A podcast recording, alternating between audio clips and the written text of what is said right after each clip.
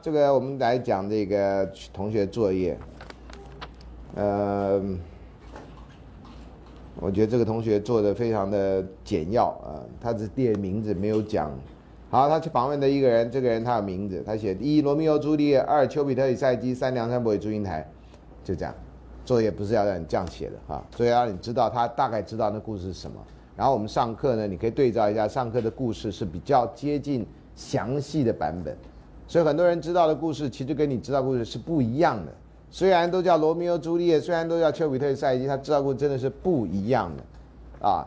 所以当他知道，或当你们知道一个故事深入到这么细节的时候，你还会喜欢这种故事吗？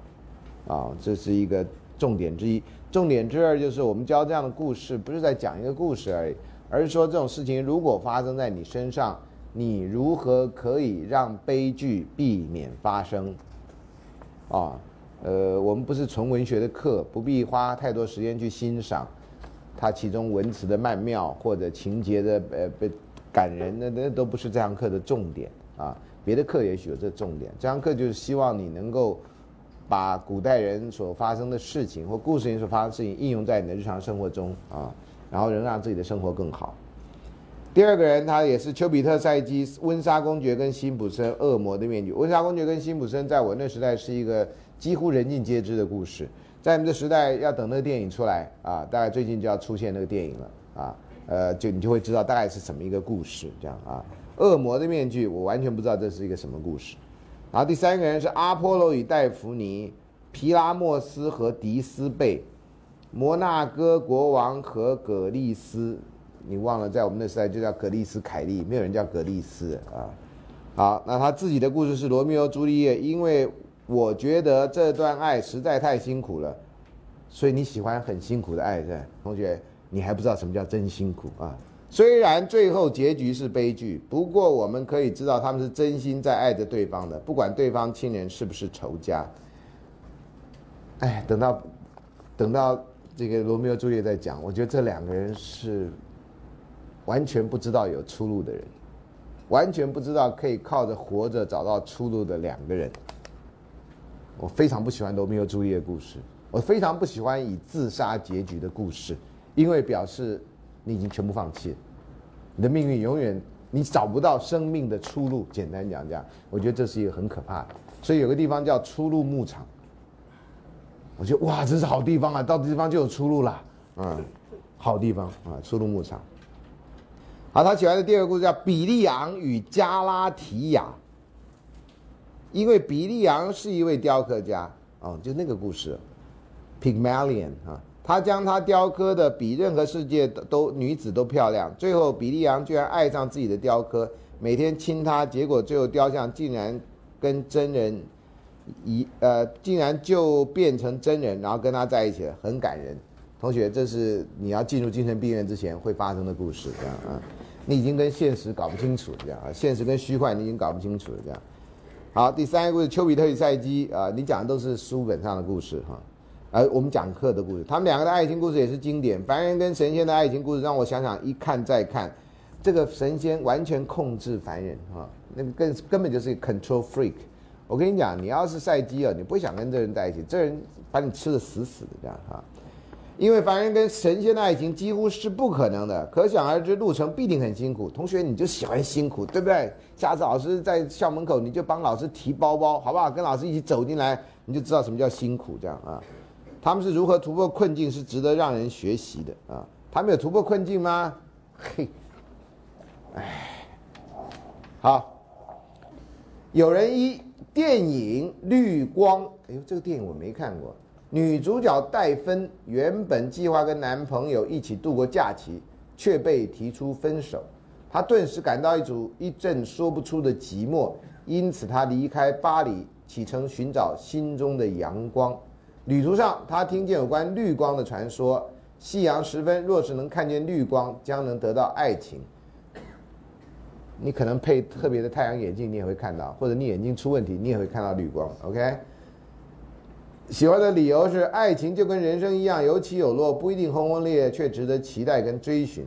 但是你别期待去看到绿光，你就会有爱情，这是完全不相干的两件事情啊！你如果得青光眼，那就要去看医生的事情啊。青光跟绿光是不一样。电影那年夏天宁静的海，男女主角同为聋哑人士的恋人，男人喜欢冲浪，女人则默默坐在海边等他归来。某天气候大变，男人在海上发生意外身亡，最后女人默默静静地抱着男人的冲浪板，让他随着海水飘走。理由是感情并非一定要透过语言才能表达，它是发自真心、溢于言表的。你不觉得这故事很变态吗？嗯，小说傲慢与偏见。嗯，理由双方因为爱选择改变自身原有的成见，因而逐渐成长。让我觉得既感动又欣慰，不禁感叹：啊，原来这就是爱的力量啊！嗯，不错，你没说啊，原来是美男呢。嗯，那就是另外一个故事。还有人是那种名字，我都不知道怎么办的啊。然后还要在日本要翻拍，是不是？啊，是啊，原来是美男。有人二电影《霸王别姬》，理由陈蝶衣对段小楼从一而终的坚贞感情，证明爱是能跨越生理性别和时代困境的。看过《霸王别姬》的请举手，我非常好奇，真的还这么多？谢谢啊，我以为没人看过啊。二动画史瑞克没看过史瑞克的请举手，你没看过史瑞克？怎么发生的？他演到几了？演到四了，一个都没看过，《快乐四神仙》不是史瑞克了，现在是。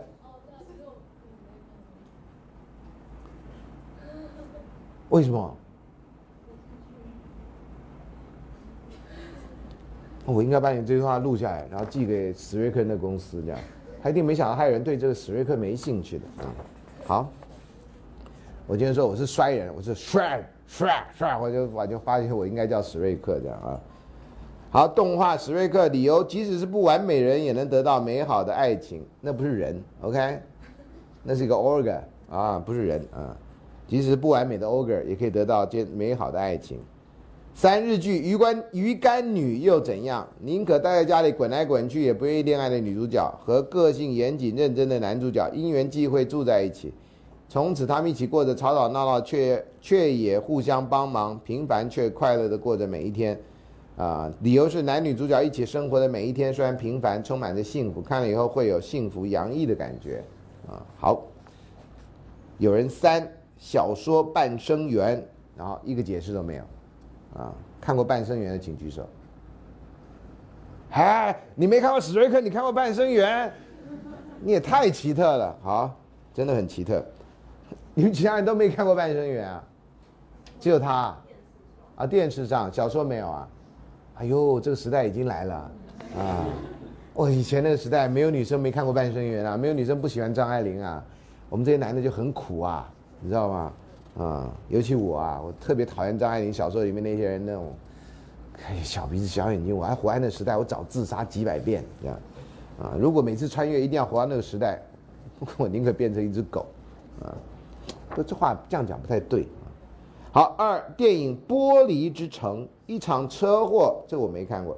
车中一对中年男女丧生，然而调查结果发现他们原来是一对偷情的恋人。哦，这一段呢？理查基尔那个嘛，他开着车要去见他嘛，然后这段就不断重演，这样啊，这叫玻璃之城啊。各自在外国，哎，是这个。两家人知道此事后，各派一子一女前往办理后事。两个立场对立年轻人初接触时都怨恨对方，但逐渐接触一些父母的往事，放下成见，开始体谅。上一代错综复杂感情，让他们禁不住去延续父母未完成的爱情故事，啊。电影《建筑学概论》。啊，这是一本，这是一部电影名字，绝对跟真实故事差很远的电影啊。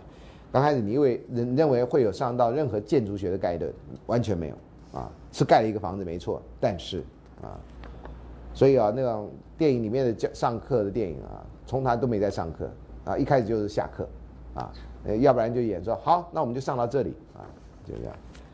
哎，只有我们这种开放式课程才有从头到尾的上课啊，让你在知识上享受丰富的。啊，自己讲都讲不下去这样啊。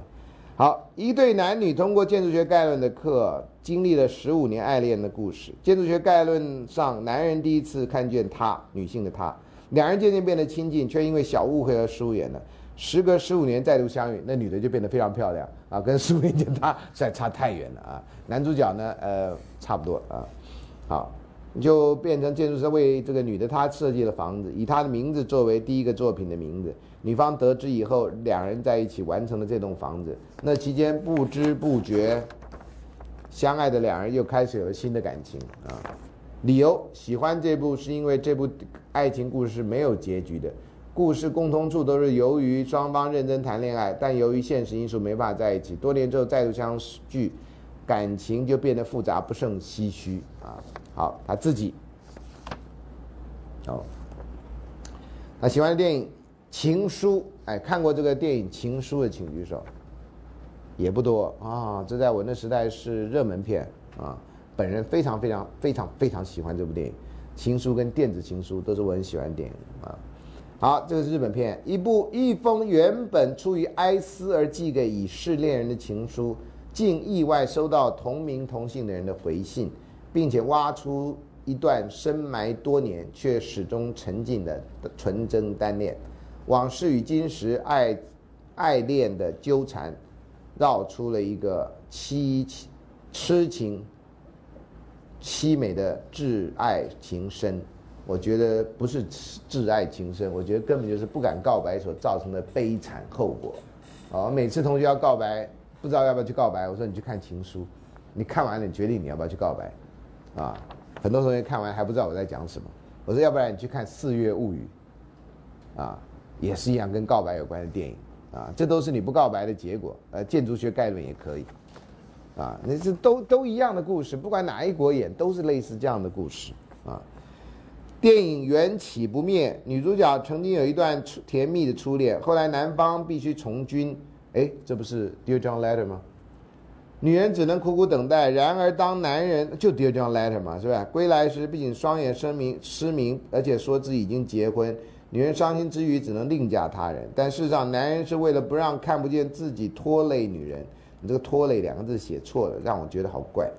才谎称已婚。三十年后，女人的女儿有了喜欢的人，而这男人正是母亲初恋情人的儿子。琼瑶就写这一套，这样啊。上一代无法完成恋情，终于在这一代有了结局。可是他不同的人呢，这有什么意义呢？那你可以说啊，上一个男人没有没有娶到女人，但下一个男人终于娶到女人了，啊，这爱情没有第一律的啊，爸爸完成不了，由儿子完成，你什么心态呢？啊，封建，理由无疾而终的爱情却能透过世代交替传承下来，再度圆满。世代交替交替这个干嘛？三韩剧对不起我爱你啊，哎，这个我也没看。男主角是一名海外孤儿，因一场意外使他生命即将走到尽头，所以他决定回国找寻亲生母亲，才发现自己是被母亲恶意抛弃的。于是他决定展开报复。但就在此时，他遇见同样身处困境却仍然坚强的女主角。渐渐，他决定放弃仇恨，希望女人陪在他身边，抚慰所剩无几的人生。啊，理由是再平凡的生命也可以有壮烈的爱情。尽管故事看不到结局，或者早已经知道不是完美的结局，人就要尽力去爱，才能证明自己活过。好的，今天念的故事呢，都是我不太熟悉的啊。接下来我们就要上课了啊，因为我发现进度好像有一点问题。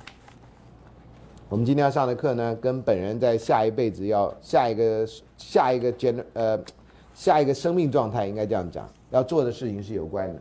叫订婚店，李复原的订婚店，这个呢讲的其实是月老的故事，但是你就可以看出来啊，因为我要竞争这个位置，说告诉你说这个人做的都不堪这样哈，本人可以做得更好啊，懂吗？啊，大家都认为这故事很浪漫的，我觉得这故事非常烂，烂透的故事啊，真的是烂透的故事，不是难投的故事啊，啊，二百八十八页，二八八啊。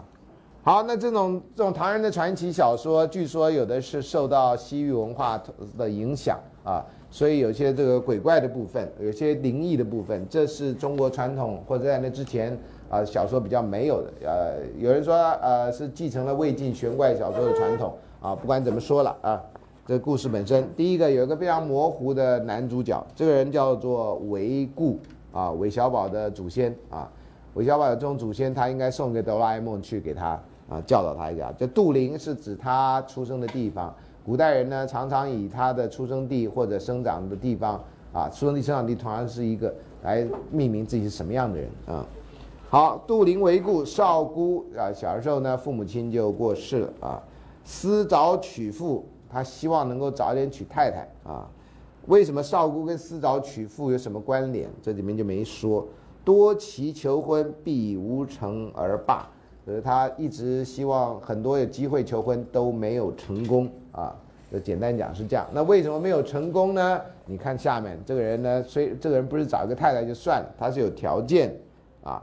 好，另外呢还有隐含着一个，就是在唐朝的时候门第观念哈，自从继承了魏晋南北朝的这种门第观念，门第观念很强的啊，因为那时候没有科举考试，所以要靠着门第，门第就是要门当户对。唯故少姑，那大概家境就是很差的啊，是家境不好，不好就不会有人啊，在他那么年轻的时候跟他结婚的啊。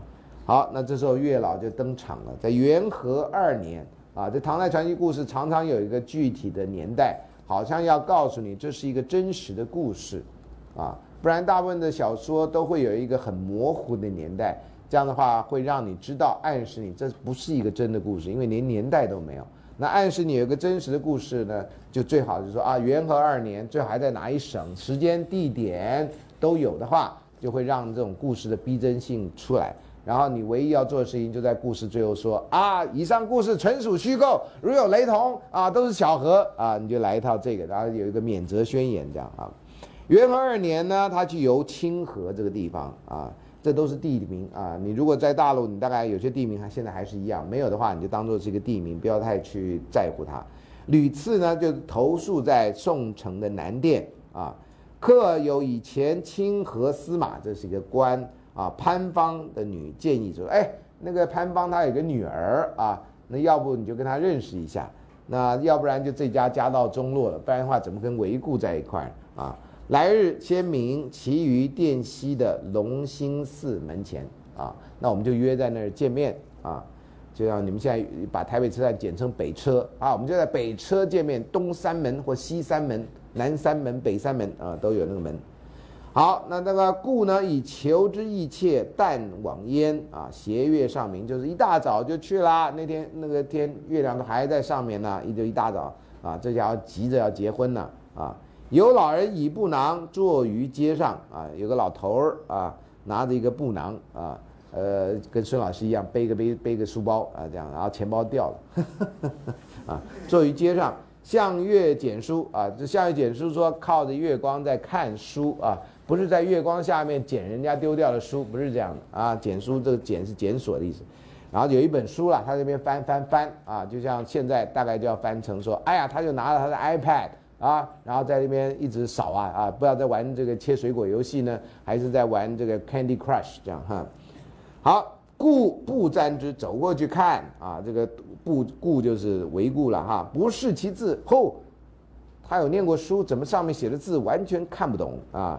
既非重篆八分蝌蚪之事，又非凡书，表示这重篆八分蝌蚪跟凡书他都看得懂啊，那都不是这些啊。因问曰：“啊，就问他啦，反正大清早的啊，这人家乐色也没收，就是老头坐在那看书，是怎么一回事呢？老妇所寻者何书啊？老先生，你看的是什么书？故少小苦学世间之字，自谓无不识者。我小时候念书很认真呐，没有不认识的。西国范字亦能读之，唯此书目所唯此书目所未读，如何？为什么你这个书上的字是我完全看不懂的呢？啊？”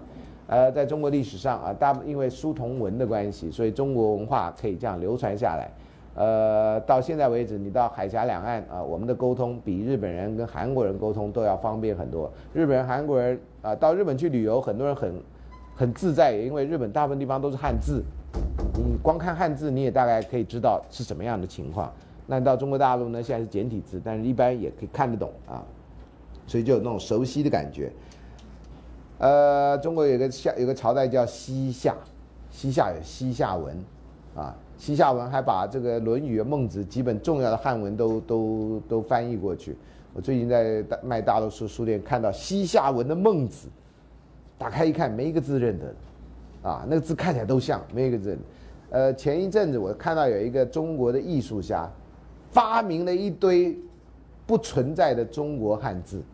可是看起来都是中国汉字，可是，在康熙字典，在呃这个说文解字都没有汉字，啊，是汉是那种以汉字的各种偏部首然后拼成的字，啊，完全没有的字，啊，每个字都像真的，那都没有，啊，呃，日本人有些字，那个有日本的那个鱼市场说卖那个杯子，所有鱼字部的杯子，那个字全部刻在那布上，全部刻在那杯子上，啊。那全部是鱼字部的，那各种鱼的说法啊，我觉得最接近的是那种，可那个只是有的字啊，他刻他发明了一堆没有的字，还把它变印成一本书，没有一个字是现在现在汉字在用的，包括日本汉字都没有人用啊。好，总而言之啊，老人笑曰：“此非世间书，君因何得见？”哎呦，这不是这世间的书啊，你怎么会看得到呢？这是我那地方的书啊啊。故曰：非世间书则何也？那不是世间书是哪儿书啊？啊，老先生曰：幽冥之书啊，这是另外一个 Twilight Zone 啊，这就是，啊，啊，幽冥之书。故曰：幽冥之人何以到此？你是幽冥之人，你会到这儿呢？你翻成这个现在白话，你说：哎呦，你是外星人，怎么会到这儿来？啊，呃，多。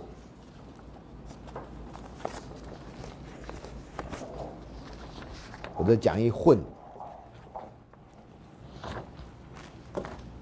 哎，上回是不是有人要两百三百五十四页的讲义？有没有？我这边有一堆三百五十四页讲义混在这里。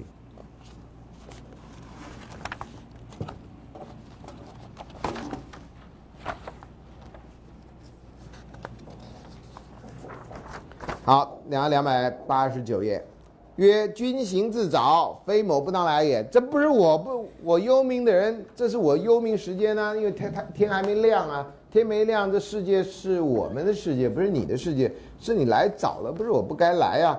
凡忧虑皆长生人之事，长人可不行明不行明中乎？啊，经道途之行，人鬼各半，自不变耳。你看不到嘛？这本来这路上就是人鬼各半的啊。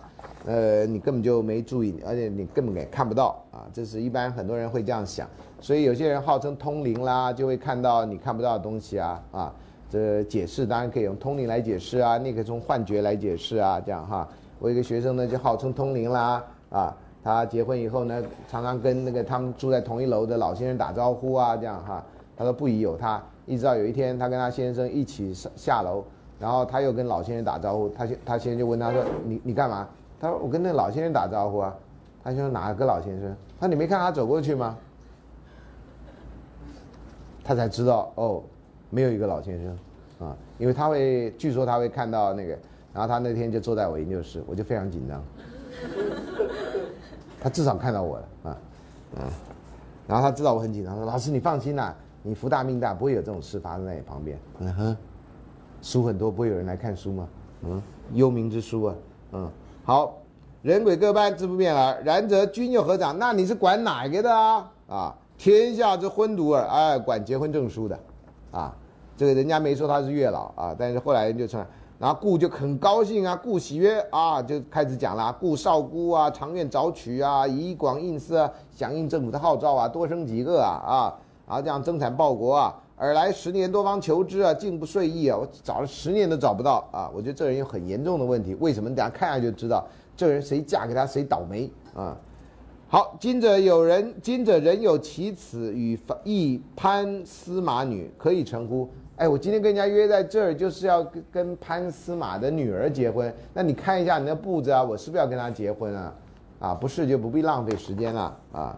所以这个后来的人都喜欢算命，就这样，希望早一点看到结局。这种人呢，买那个小侦探小说来看，一定是先看最后一页。那你还买干嘛？你就站在书店把最后一页看完了，你不就看到了吗？对？然后看到以后再上网去剖嘛，然后这样大家就不会买那小说嘛，因为已经被你给搞砸了嘛，是不是？啊，你跟书店有仇吗你？啊？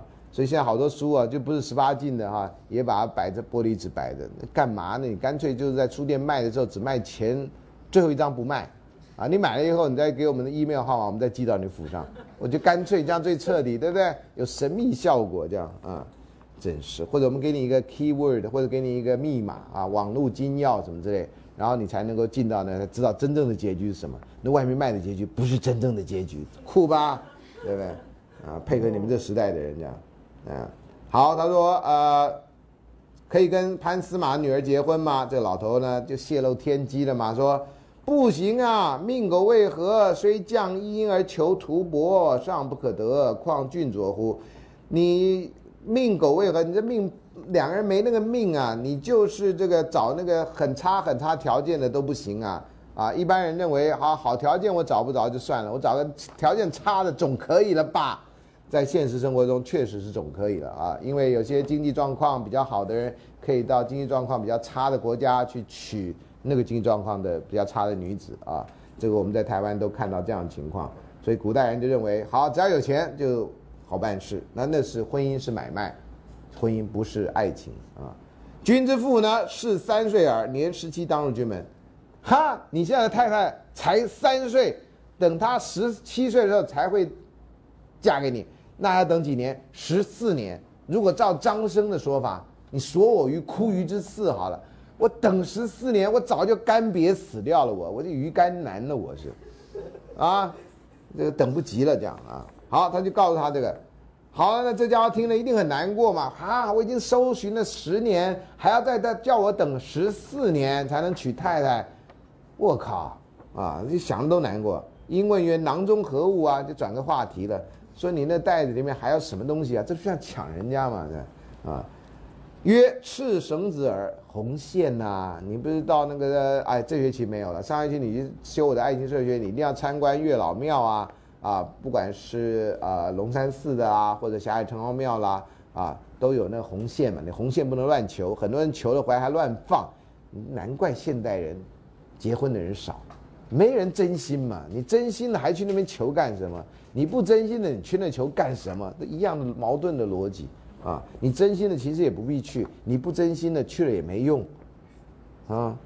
所以我以后当那个月老的时候，所有的庙都不会灵的啊！你去了我就告诉你，真心的不必来，不真心的来了没用啊！这样会不会我就自废武功啊？就自宫了，对不对？好可怕！我可能选不上这样啊，好，我得考虑到别人的饭碗，对不对？嗯，好，所以呢，这个红绳子是干嘛呢？以系夫妻之主，就绑着是夫妻的人，脚上有两条红线绑在那儿，好，把你绑在一块儿。当然这线是看不到的，不然的话早就缠到那全部世界上人都摔倒，对不对？啊。好，及其生则浅用相系，虽仇敌之家，贵贱悬隔，天涯重换，无处异乡，此生一系终不可观啊！意思说，这绑着了就会在一起，不管会超越所有的这个障碍啊。君之脚以细于彼，你的脚已经跟他的脚给绑起来了啊。他求何以？别再找了，回家吧，稳稳的过十四年吧啊！然后呢，你就他就会嫁给你了。那这个人不满意啊，他说：“那我太太故其安在啊？其家何为啊？他家是干什么的？他在哪儿啊？啊？那时候的人不是天涯海角，那时候人都在同一个地方，所以就很容易找到。约啊，这家伙就泄露天机，泄露到不行啊！哈，这这这这个也能当月老，真是，唉，没有经过那个职前教育嘛，不能泄露天机。”此殿北卖菜陈婆女儿，那个卖菜陈婆的女儿就是你太太啊，在那北边。故曰：可见乎？我可不可以见一面呢？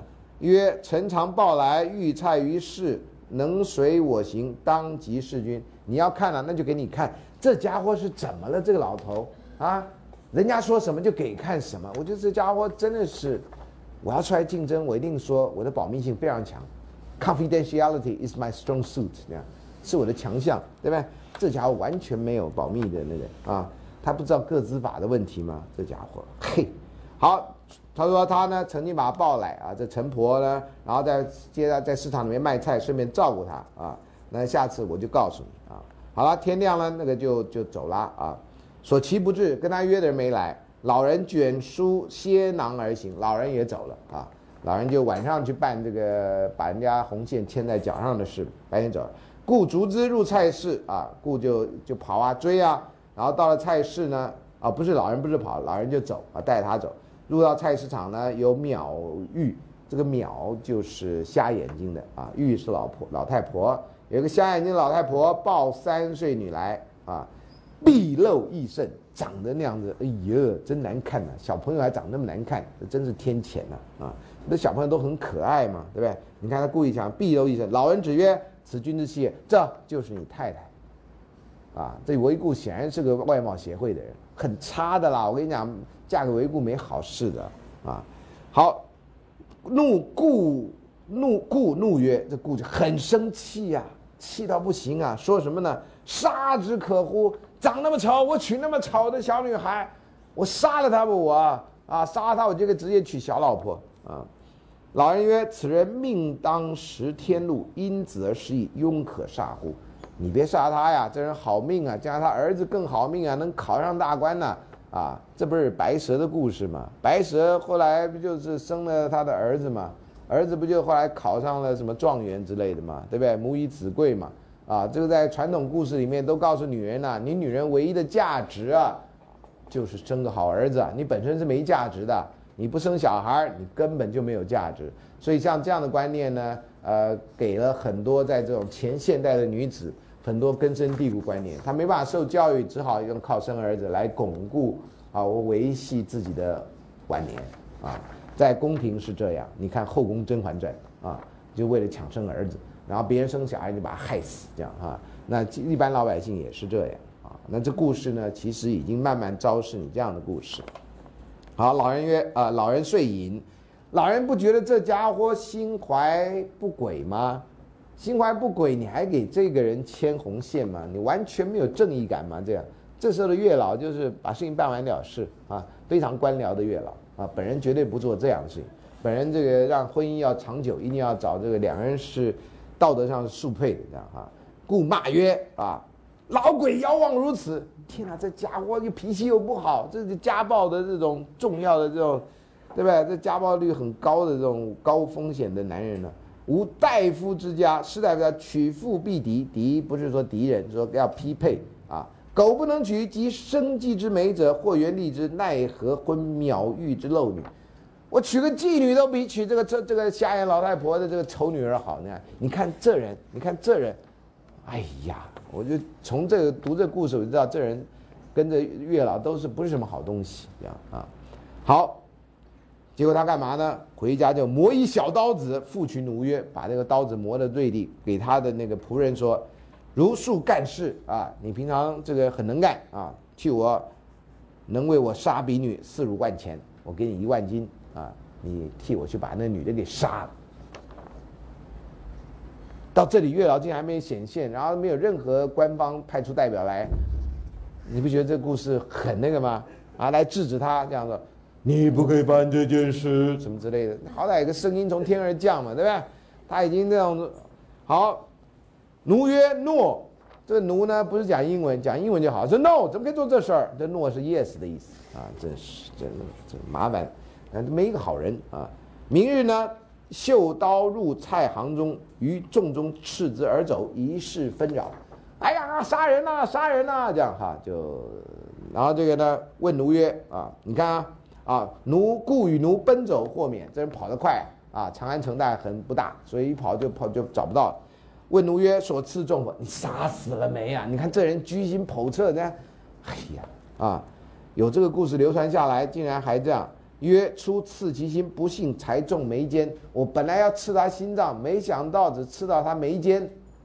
啊，好，所以就没杀没杀死了。你也知道这故事了。”而后故屡求婚，终无所遂。十四年来，没有人要嫁给他啊。又十四年，以父印参相州军，因为他爸爸的关系啊，所以他就参了一个军，就是有一个官可以做了啊。刺史王太弼设司户员啊，就当了一个官，有个刺史，专营词语，以为能，觉得他很能干啊。这家伙根本不是个好东西嘛，怎么可能干？你瞎了眼呢？用这个人。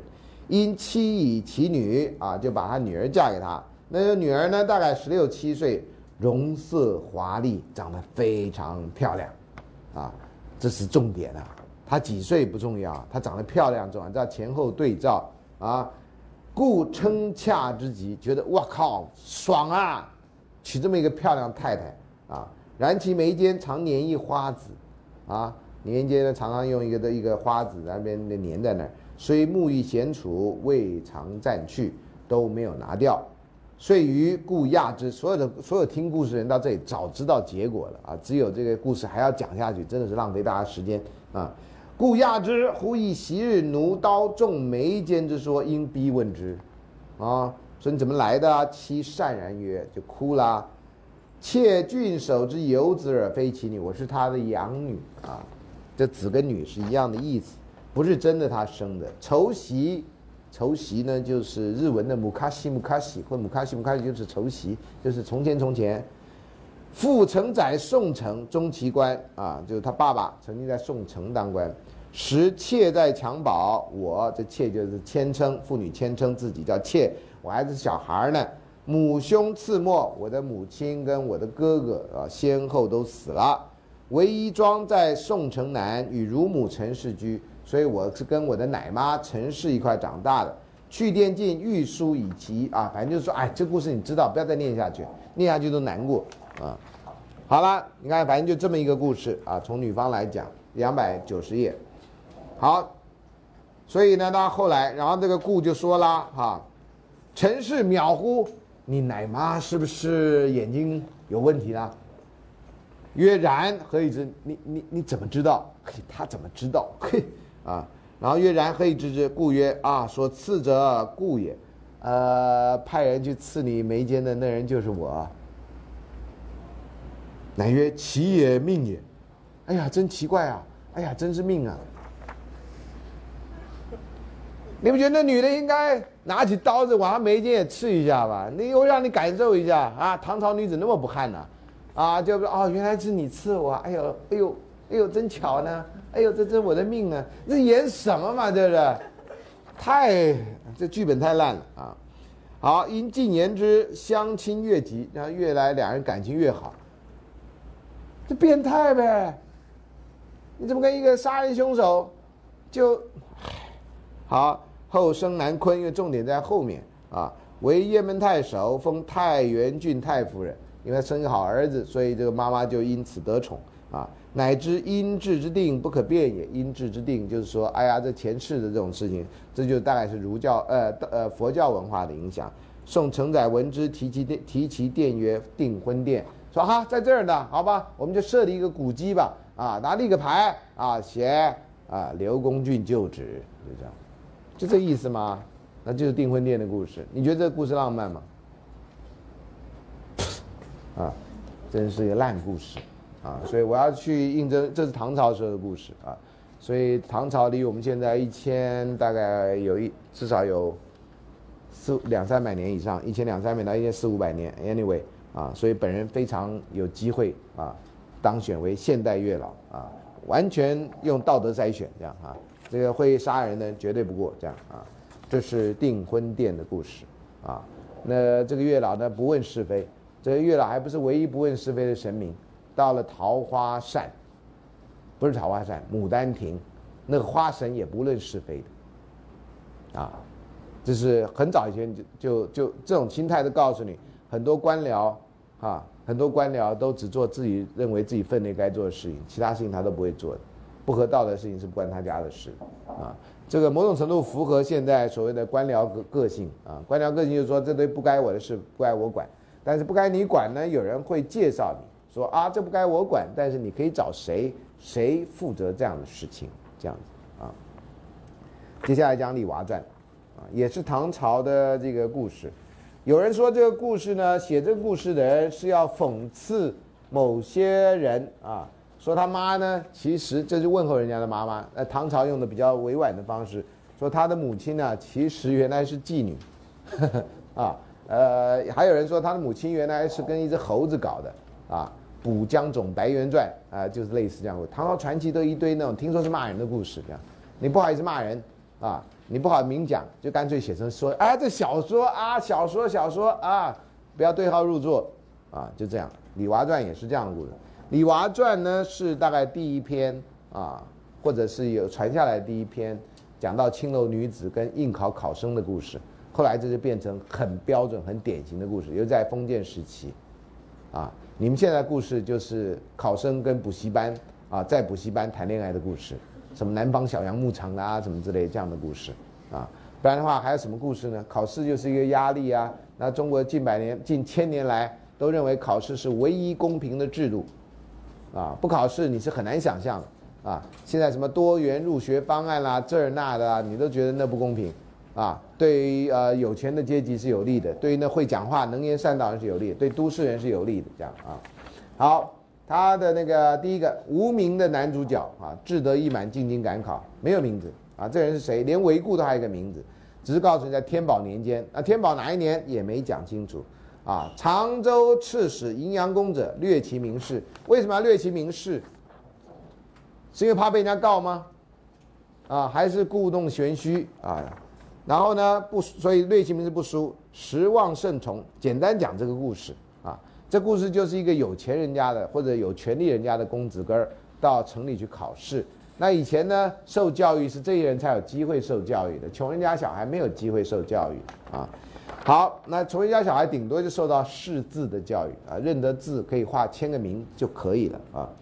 然后就偶遇侠邪女，那时候叫侠邪女，侠邪女就是不正经的女人。每个时代对这样女人都有一些说法，这样啊啊，一见倾心，哎呀，这女的漂亮啊啊，呃，古代女子呢，在呃。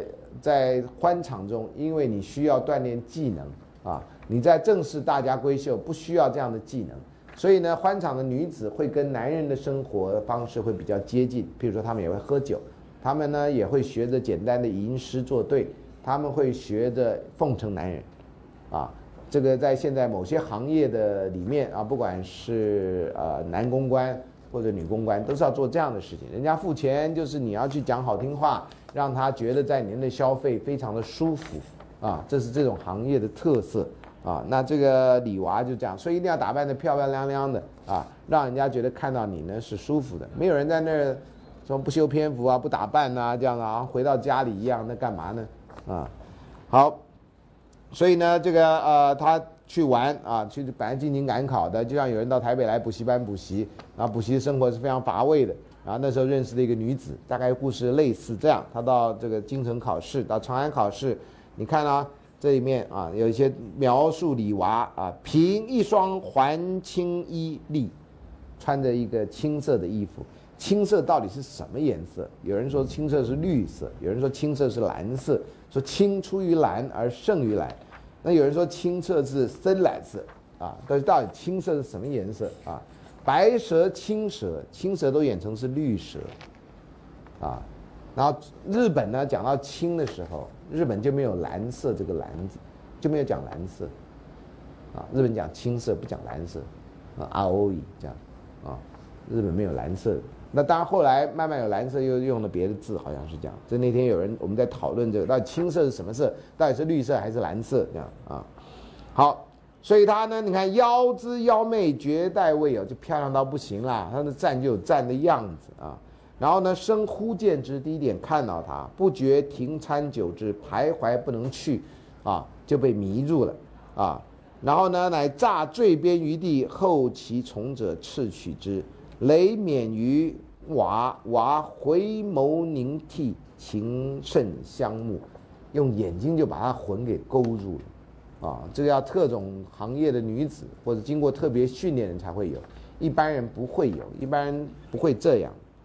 好，你看接下来这段，生自耳亦若有诗，你不觉得这句话很熟吗？啊，在描写梁山伯碰到祝英台，知道祝英台是女的时候，也类似这样的描述啊。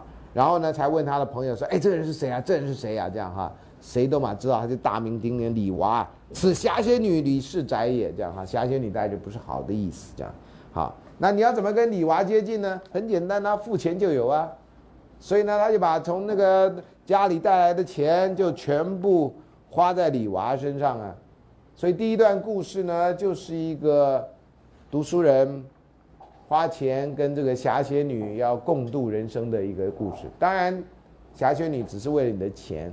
不会为了你的人，所以他钱花完以后呢，就非常的惨，啊。好，那这个两百九十三页这里呢，啊，就大概是这样子的故事，这样啊，呃，这里我们就跳着讲，因为这故事不是我要竞将来要竞争的位置，所以我不必讲那么细，这样啊。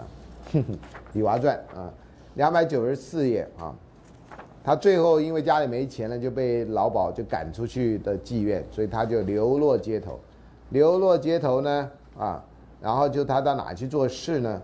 他到古代的藏仪社去做事，在藏仪社做事呢，一直到近代啊，到最近几十年，在藏仪社做事才是一个正当的行业啊。以前呢是一个很下贱的行业啊，在某些社会里面，只有 untouchable 那种人啊，才是负责殡葬处理尸体的这样啊。好了，所以呢，就是呃，仙人跳了哈啊，后来他就那李娃也不理他了，这是第一段故事。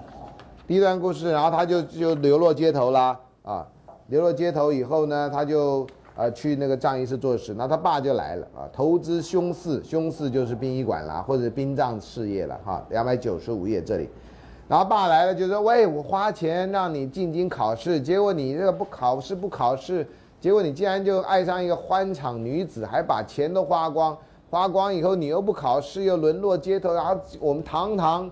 啊，这样的家庭的人，你竟然在这个呃这个殡这个殡葬业做事，你这太丢我们家人脸了。这样，所以父子相见呢，被父亲鞭打啊。在古代，这是合情合理合法之事。老子打儿子，那是他正当的事情。现在不行了，现在有家暴专线了啊。现在你要打小孩，你试试看，他就打一一三了。所有小朋友都知道一一三了啊。你不给他零用钱，他绝对告你家暴啊。这真的是啊，有规定要给小孩多少零用钱嘛？好，父子相见，被父亲鞭打昏死过去啊！啊，我就当明你这个儿子啊！电视剧常常这样演啊，演的很多老爸呢，到时候到时候真的生气的时候，没别的剧本，就把这个电视当剧本，就真的就演出来了啊！这真的是很糟糕的啊！好了，那两百九十六页，他的同党呢，就把他给救回来了啊，把他救回来了呢，然后就靠什么呢？就靠乞丐为生。这故事就很悲惨了啊！上一今天念到故事，同学喜欢辛苦故事的同学就一定很喜欢这故事。这故事真的可以训练演员的各种情绪的起伏啊！还有那穿的很很漂亮，的穿的很烂的这样啊，戏服可以在那个泥巴里打几个滚就变成这样啊。好，两百九十六页就是讲这样，同党相救，起时为事。然后后来呢，他又跟李娃给碰到。李娃这次不晓得为什么给这个大概就是给雷打到了还是怎么样，忽然间怜悯他了这样。啊，就把他收起来，然后藏在他的金屋，就藏在里面，然后鼓励他念书啊，对他百般的好。李娃就跟以前就彻底变了一个人。那这就是两百九十七页故事。然后这个人呢，也接近故事尾声啦，啊，所以就刻苦向学，最后当然考上了功成名就，当然考上了第一学府啦，NTU 这样啊，dot edu dot tw 这样啊，所以呢就考上了，然后这故事就很圆满的就结局了。这样就走到了两百九十八页，这样啊，然后这个作者呢，呃，还效法司马迁一样有一个赞语，这样哈，你看在两百九八页最后一段，嗟乎啊，嗟乎就是发语词，没太大意义。沧荡之机，节性如是，哇哦，她是个妓女竟然还有这样的这这个节操，虽古先烈女不能与也。呃，古代先烈的女人都比不上她，别小看这些妓女啊！啊，这妓女对这个人好，这也是个这焉得不为之叹息哉？啊，然后就讲说这故事好像是真的。于伯主啊，我的伯主就是我的祖先的那个，不是真的直系的，是旁系的。长牧晋州，在晋州当官，转户部为水陆运使，都是当官。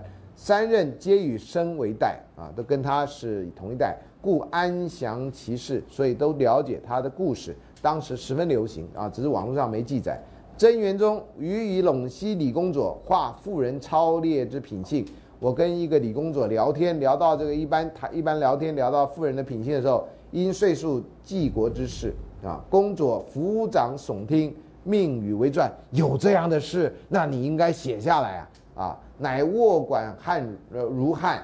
书而存之啊，这书可能打错了啊，意思说说我就是受了这个人的这这个把故事写出来啊。时乙亥岁秋八月，太原白行简于，啊，所以这就是啊这个李娃传的故事啊，所以听起来像真的有这个故事，只是孤影其名。那就是说，当今当朝的有的妈妈以前是妓女，就这么一个意思啊。那这故事包装在这个，因为这妓女呢良心发现了，鼓励了她的这个恩客去考试，所以变成是一个很好的故事，啊，在唐朝啊，这开开启了后来青楼女子故事的这种先锋，啊，后来这种故事都不出这样子的，都不出这样。你到明朝的时候，不管看那个古今小说或者三言两拍里面的妓女故事，到民国初年演的那故，大概都是这样，都是这样啊，几乎没有什么特别的想象力这样的啊，呃，好。啊，所以这里面有几个简单的问题，你可以注意一下。第一个，青楼女子跟书生故事的原型啊，啊，从妓女到嫖客的关系变成爱人的关系啊，甚至到夫妻的关系啊。第二呢，就青青楼女子的假意跟真情，就是面包跟爱情的抉择的问题啊。很多女子进入到欢场以后，因为她不幸的遭遇，她不太相信男人是会付出真感情的。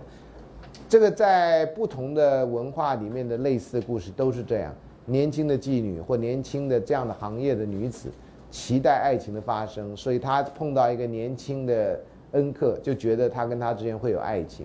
然后老的妓女就告诉他：“你别想了，别没有这种事，等等的，一直都会有类似这样子的剧情。”呃，连那个《艺妓回忆录》啊，外国人写的这种想象东方的小说都类似的情节，都非常非常非常类似啊。一个是仙人跳，为的是钱；动真情是为的是人啊。然后前后会转折。然后这个中国传统故事很喜欢妓女从良的故事啊啊，妓女从良故事是一个第一个符合道德，第二个呢，你骂人的话不带脏字，这样，那你妈妈就是妓女，你妈妈就是人尽可可夫的人啊。所以这个其实隐含着这个。还有书生啊，从妓女面来看是那样。那从书生面来看，爱情跟功名的得失跟双赢。在故事里面就告诉你，这就叫成功。这种意识形态到今天还是这样。各位，为什么你家长鼓励你念书，鼓励你考上好的学校，然后希望你将来呢能够靠着你的学业的成就，能转换成你在事业上跟在婚姻上的成就。所谓的成就就是嫁一个比你好的人，娶一个比你好的人，或者能够提携你的人，找一个好的工作，因为你的学校很好。也就是因为这样的前提，所以会假定，如果你去卖鸡排，就算你开了分店，那都是浪费国家资源的。成功在我们的社会里面是有一个标准的，那个标准就是你能赚大钱。那标准不是你在这个社会上活得自由自在，你找到自己，活出你想要的样子，永远不是这个标准。赚大钱是标准，所以要恭喜人家升官发财，做大官是个标准，赚大钱是标准。那才叫成功。所谓成功人的故事都是这样的故事啊。他道德上高尚吗？不知道。可是呢，他成功以后，他就跟你说：“哎呀，我来谈一本谈修养的书，谈教养的书。”他就可以开始教训这全世界的人，因为他是成功的人士。我们社会相信成功的人士所讲的话，全部都是可以让我们社会上的人都跟他一样的话。如果社会上都跟他一样，这些矛盾，他就不可能成功。啊，照那个标准，所以我常常觉得各位或者我们的社会对成功的标准是一个很可怕的标准。我们的成功全部是一个外在标准，没有一个内在标准。所以各位同学呢，啊，呃，在大学的时候，没有人鼓励你去发现你自己。你发现不了你自己呢，你发现都是别人要求的你。所以你要念某一个科系，你将来要去找什么样的事情，全部是因为那是社会价值，不是因为你自己真的喜欢，而不是因为你真的有那个能力。啊，所以你们茫然不知所措，跟我那个时代人茫然不知所措，跟我看一些小说，啊，我最近在看日本人写的小说，在一九零零年左右的小说，夏目漱石的小说，毕业以后没工作的人，找不到事情的人，哎，这日本呢？一次大战之前呢？难道这小说家都喜欢写那种失业的故事吗？那一百多年前就失业啊，那大学生一样找不到事情啊！啊，所以这不是现在的问题而已啊！啊，如果你念大学或你做什么事情完全不知道自己心里没有一个主见，你不知道为什么自己要做这件事情，你什么学校毕业都一样啊！啊，你又拿世俗的那个成功当标准，那你这辈子就很惨啊！你永远达不到那个标准啊，你永远达不到那个标准啊！啊，接下来这故事呢是非常有名的故事哈。唐朝的很多故事后来都被这被传送到后来，唐明皇跟杨贵妃的故事。那唐明皇是我们一般人俗称他的庙号，是说庙号吗？好像也不是。Anyway，他姓李了，叫李隆基了哈。我们以前念历史呢，都还用封建的方法，都不会讲皇帝的名字。那中国大陆的话就很彻底，全部都讲皇帝的名字啊。所以慢慢你就知道哦，皇帝是有名字啊。我们还是说啊，都叫唐明皇啦，什么唐玄宗啦，都还是用这样的方式啊。玄宗是庙号，对。所以他的谥号呢，就他死掉以后，朝廷正给他封号是很大的，至道大圣大明孝皇帝啊。这反正只念一次啊，你不会有人记得他是这样名。所以我们就把它通常都称为叫做大叫唐明皇，因为中间有个名字，啊，然后那个历来皇帝从代从这个汉朝以后，汉朝的皇帝大概谥号上都要加一个孝字，表示他是很孝顺的啊，呵 呵才怪。好，那另外呢，清朝呢为避皇帝的名字玄烨，所以把唐明皇都叫唐明皇，就不叫唐玄宗啊，叫避讳。呃，如果各位生在古代呢，你们就非常的惨呐。啊，因为老师的名字叫钟啊，然后有心啊，碰到钟的地方你全部要改名改改念法，啊，碰到心的地方你也要改念法呀，然后你就是这个老师啊，你那个老师一多，你到时候讲话都不能讲，你只要讲英文啊，好吧？啊，这避讳很麻烦的事情啊，还有专门的字典啊，再告诉你买哪个朝代避哪些字，所以古书很多字都改过了，就是因为避讳的关系啊。那现在大家都改改回来，那杨贵妃呢，原名叫杨玉环。啊，所以中国古代有叫肥环燕瘦啊，那个杨玉环是很胖的，环肥，对不起，谢谢的，肥环 变美环了，真的是啊。好，你知道我的意思，所所以我的血糖显然吃吃一颗饼干是不够的啊，要增加血糖的那个量。好，那她本来是嫁给。唐玄宗的儿子叫寿王李瑁啊，这很多人都很喜欢说他这个老子就把儿子儿媳妇给给娶过来了啊。后来叫叫为女工，叫号太真啊，说她出家在宫里出家啊，然后被封为贵妃，然后后来被杀在马嵬坡，才三十八岁，非常非常年轻。我现在跟古人比起来，很多古人到我这年纪前早已经死光了这样啊，我竟然还活着，有时候觉得。哎，真是苟活嘛啊！难怪人要衰嘛啊！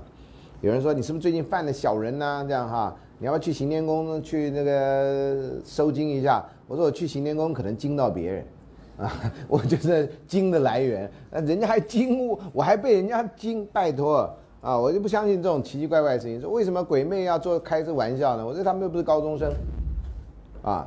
我说这个，如果他们是高中生的话，那我们十二年国教以后，台湾就没有收金的人，因为那些高那个大家都考高中没有压力嘛，就不会乱乱开玩笑。另外一个世界人开这世界人玩笑，你觉得有任何意义吗？为什么需要收金呢？这我到现在为止是完全完全不懂的事情，这样啊。我觉得那个世界跟这个世界，如果那个世界的话，跟我们这世界基本上也是不相关的，啊，这就是为什么那叫那个世界，我们叫这个世界的原因啊。有一定要认为它相关，那真的是骗你钱呢啊！好，那写作的是白居易，因为《长恨歌》啊，因为他的作品平易近人，呃，传说他一直不讲话，然后后来一讲什么出生下来就甚至是知跟无两个字这样哈。我一直在研究为什么是这样，然后发现啊，小朋友讲话这样，鸡。呃呃呃啊，这这知是无，谁都知道知无嘛，都就是我常常对于那种很特别的故事，我都去研究，说为什么他吃出生下来是知无，就发现应该是这个故事啊。呃，我虽然没有小孩了哈，但是我每次看到别的小孩，我都非常非常认真的研究小孩到底会有什么反应，或会有什么学习的方式啊。呃，我常常可以看到别人看不到的地方，当然很多人都说我乱讲啊。好，他著有《白氏长庆集》。那陈洪写了《长恨歌传》啊，比那字多了一个字，啊，那这个陈洪呢是什么样的人？这边都有写，这样啊。好，那白元代剧作家白朴啊，这个朴写错了，应该是木字旁，好像，嗯，就变成唐明皇秋雨梧桐叶啊，因为这个在《长恨歌》里面有。那呃，我后来也弄了一些跟这个嗯史实有相关的部分啊。呃，因为中国历史的故事啊，常常是有历史正史记载的一部分。我们也许可以说，靠着正史历史文献所建构出来的故事，通常在正史里面。但正史里面除了历史学家有比较大的兴趣之外，一般人都没有太大的兴趣，因为这些的写作呢，通常都比较枯燥乏味，而且呢，有时候都远离事实，或远离老百姓所想、所愿意相信的事实。所以呢，说书的人就会根据老百姓所愿意相信的事实加以敷衍、加以夸张，啊，然后这个故事反而流传的比较久。就像正史的《三国志》，看的人非常的少。《三国演义》那看的人就非常多，听的人非常多，甚至到现在发明电玩的人，基本上还在那个主要的架构下面在玩，啊，那你就知道这故事感人的程度或影响的程度，绝对不是正史的那个问题，没太多人在乎正史，大部分都希望你相信，相信的。唐明皇杨贵妃的故事也是一样，那正史是什么故事？呃，历史学家有兴趣，一般人没兴趣，宁愿相信就是一个这样的故事。那这故事本身跟这个《长恨歌》是有关的，所以我们这里呢主要讲《长恨歌》，以《长恨歌》为主啊。好，那很多人会背啊。有一次我还跟一个小朋友说，他就背，我说你可不可以把它变成七个字的白话文这样啊？汉皇重色思倾国啊，我说汉皇是个色老头啊，这就是改编七言绝句这样啊。汉皇重视思倾国，倾国不是要把自己国家灭了嘛？他就想着美女嘛。后宫佳丽三千人都是美女，他竟然还不满意？那你说美女的标准有吗？啊，汉皇重色思倾国，郁郁多年求不得，找都找不到，全天下都找不到。他当了皇帝还找不到一个漂亮女孩，你看这皇帝有多苦？这就佛家所谓的求不得苦。你当了皇帝了，要什么没有，还求不得啊？求个美女嘛。结果呢？这时候杨家有女初长成，养在深闺人未识，啊，因为杨家啊赏一个一个漂亮女孩，天生丽质难自弃，一朝选在君王侧，就还是被选进去了。选进去以后呢，你看他的最大的能耐就是回眸一笑百媚生，这回头一笑，我们以前是念回眸一笑啊，这个大家版本的问题。六宫粉黛无颜色，啊，呃，后宫的其他人完全比不上他。啊，就是他回头一笑的这个技能，这个在呃社会学里面有一个二十世纪之交的一个德国社会学家叫 Georg Simmel 啊，翻翻译成齐默尔。齐默尔有一个说法，说这个女人最最有吸引力的姿势就是回眸一笑。为什么回眸一笑呢？因为他的身体朝着跟你相反的方向，是他头回来。所以身体表示拒绝你，可是他的身体跟他的动作跟他的笑表示欢迎你，造成一个你矛盾的不知道他到底是拒绝你还是欢迎你的那种吸引力。啊，他就分析这个，哎呀，本人在经验里面曾经有过这样子的梦，啊，有一个我认为我已经跟他没有关系的女子，在我梦里面出现，然后告诉我说我要告诉你答案了，就是这样回眸一笑，就让我在梦中惊醒了。啊，所以回眸一笑的那个魅力啊！各位女同学可以回去练一练啊，记住不要扭到脖子啊！在练之前，请买好沙龙 pass 或任何喷那个脖子扭到的药啊，免得这个呃那个魅力是非常惊人的。各位同学啊，呃我我碰过啊，所以 powerful powerful 啊！那社会学家都有人写啊，你就知道啊，这个不是一个简单，你像傻傻对人家笑是一种啊啊，回眸一笑那魅力不得了啊！回眸一笑百媚生，六宫粉黛无颜色。谁都比不上她，再漂亮都比不上她。好了，那她呢，受到皇帝宠爱了。所以你看，春寒赐宴华清池，温泉水滑洗凝脂啊。那华清池现在还在，很多人都想去洗啊。但别忘了，杨贵妃肥啊，所以脂肪多啊，所以油啊，懂吧？这一切是有关联的。你们现在强调要瘦身，哪来的油脂啊？完全没有。那泡下去只好那加上药粉啊、药水了什么的这样哈。好，接下来你看他描写的“思而复起交无力，始是心承恩者时”，这是十八禁的题目啊，这就不细不适合细讲啊。好，云鬓花颜金步摇，讲他的长的样子跟走路的样子啊。那时候还没裹小脚啊，裹小脚据说是从南唐之后啊。芙蓉帐暖度春宵，这样啊，那这就表示他跟皇上非常的恩爱。春宵苦短日高起，从此君王不早朝。以前皇帝啊很早就要起来，因为以前没有电，所以呢要趁着早朝啊，那表示皇帝勤政爱国就要早朝。皇帝早朝，皇帝住在皇宫里，那进他要早朝很容易，花的时间不多。苦的是大臣，尤其冬天，老人家大臣，你一大早，皇帝譬如说五五点早朝好，你三点钟就得在那边集合。好，春宵贵人日高起，春君王不早朝，晨欢寺宴无闲暇。哎呀，每天这样的哈，春从春游，夜专夜啊，就秉烛夜游了哈，都那以前没电了啊，很麻烦。你点了蜡烛以后呢，鼻孔都黑的，啊，各位不知道这光点蜡烛是对鼻对鼻子是有伤害的。好，后宫佳丽三千人，三千宠爱在一身，就只有跟他了啊！所以《后宫甄嬛传》算个什么呢？跟这个比起来，完全不算个什么啊！金屋妆成娇侍夜，这有金屋藏娇的典故啊。然后玉楼宴罢醉和春啊，呃，以前京戏有贵妃醉酒啊，那个男演员要演这个贵妃醉酒，身段要非常漂亮，还要用脚呢，砰一下把酒杯那样噗可以掉到什么头上之类。啊，那个都是太阳马戏团的那种绝技，这样啊。姐妹弟兄皆烈士啊，皆烈土，应该是烈士吧？好像啊，可怜光彩生门户，就是说，因为他被选在君王侧，所以他的家人就跟着鸡犬升天了啊。可怜光彩生门户啊，这可怜不是他很可怜的意思啊，不是这样的意思啊。所以他家就有了光彩。哦呦，你女儿嫁进宫里去了，你们一家人都不得了了，爸爸就变国舅了啊。遂令天下父母心，不重生男，重生女，啊，那这个你就知道说，中国古代都重生男，只有那个时候重生女，啊，这个呃，另外一个说楚王好细腰。啊，楚国的那个王在春秋战国时候，他喜欢女子的腰很细，结果楚国很多女子为了能够入宫，或者家人希望她能够入宫，带领家庭的政治经济地位上升。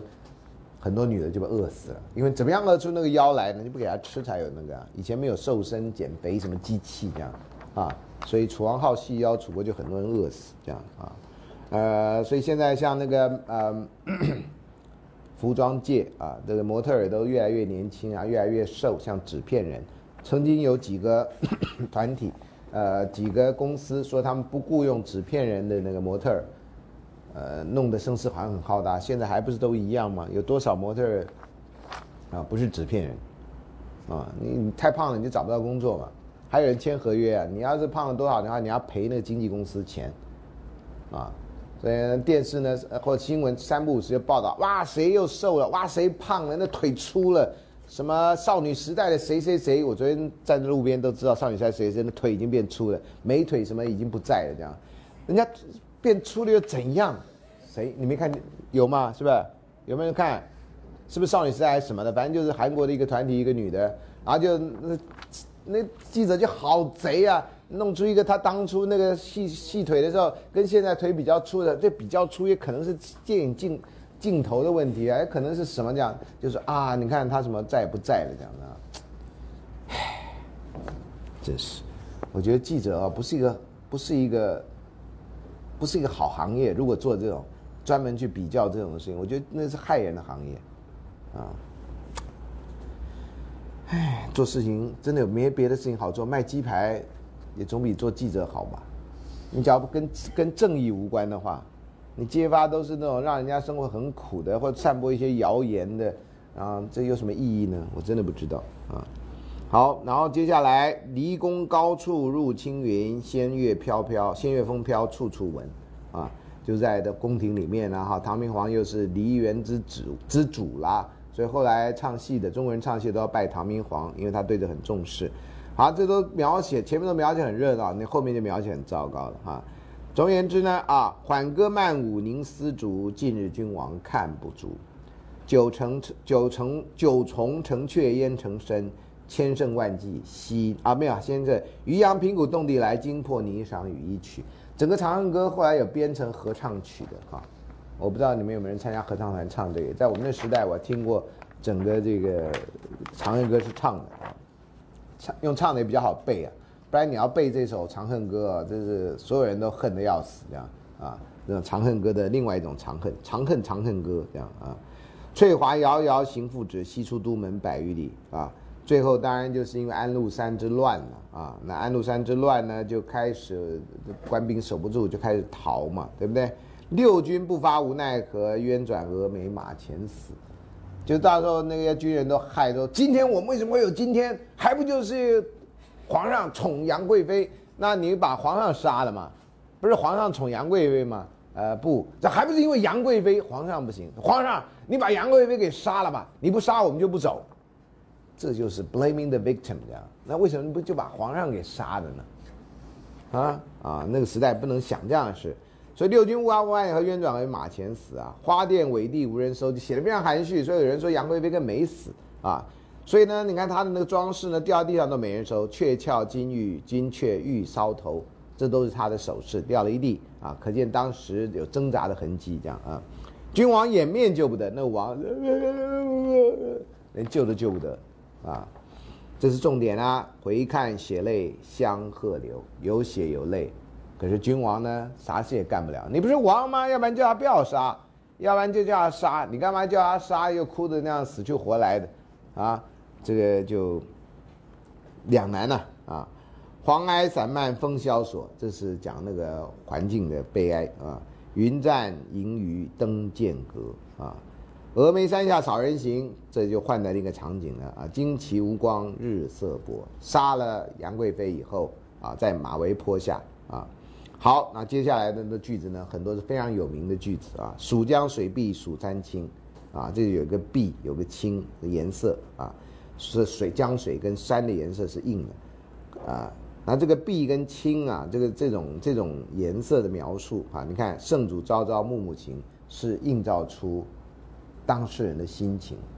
这时候还叫他圣主，这不就是开他玩笑吗？啊，这个窝囊废啊，自己爱的女人救不了，自己的国家救不了啊，做什么都没做对啊，还没杀，要不然就自杀都没有。行宫见月伤心色，夜雨闻铃断肠声。天旋地转回龙驭，到此踌躇不能去啊！马嵬坡下女主中，不见玉颜空死处。这是在行回折返的地方说：“哎，杨贵妃不是在这被杀的吗？看看她在在怎么样？就哎呦，不见玉颜空死处，找不着了。一般来讲说没死，你看吧，这句话就告诉你没死。有人说：哎呦，他当时掩面根本就不知道杨贵妃葬在哪，或者到底有没有葬他都不知道。啊，不见玉颜空死处，他已经跑了。”你根本就不知道他死在哪，这句话什么意思？所以这个很多人在解释这关键。君臣相顾尽沾衣，东望都门信马归。那每一个人尽沾衣，就是很难过，很难过的理由不一样吧？只有只有这唐明皇难过的是杨贵妃，其他难过的大概不是这故事吧？归来池苑皆依旧，太乙芙蓉未央柳。回来什么都一样，景物依旧，人事全非，也没全非啊，就少了一个杨贵妃啊。可是对于唐明皇来讲，少了杨贵妃就是少了一切；对其他人来讲，少了一个杨贵妃就是少了一个罪魁祸首啊！啊，芙蓉如面，柳如眉，到此如何不泪垂？就是想着他呀，看着一景色啊，就是电影的画面都会重叠啊，然后就哈哈哈哈，然后追逐着他，然后两人很快乐那种那种样子啊！你看过电影就知道。春风桃李花开日，秋雨梧桐叶落时。这对句对的非常非常的好啊啊！的悲哀啊啊，那相对的悲哀。春风桃李花开日是喜呀，秋雨梧桐叶落时是悲呀。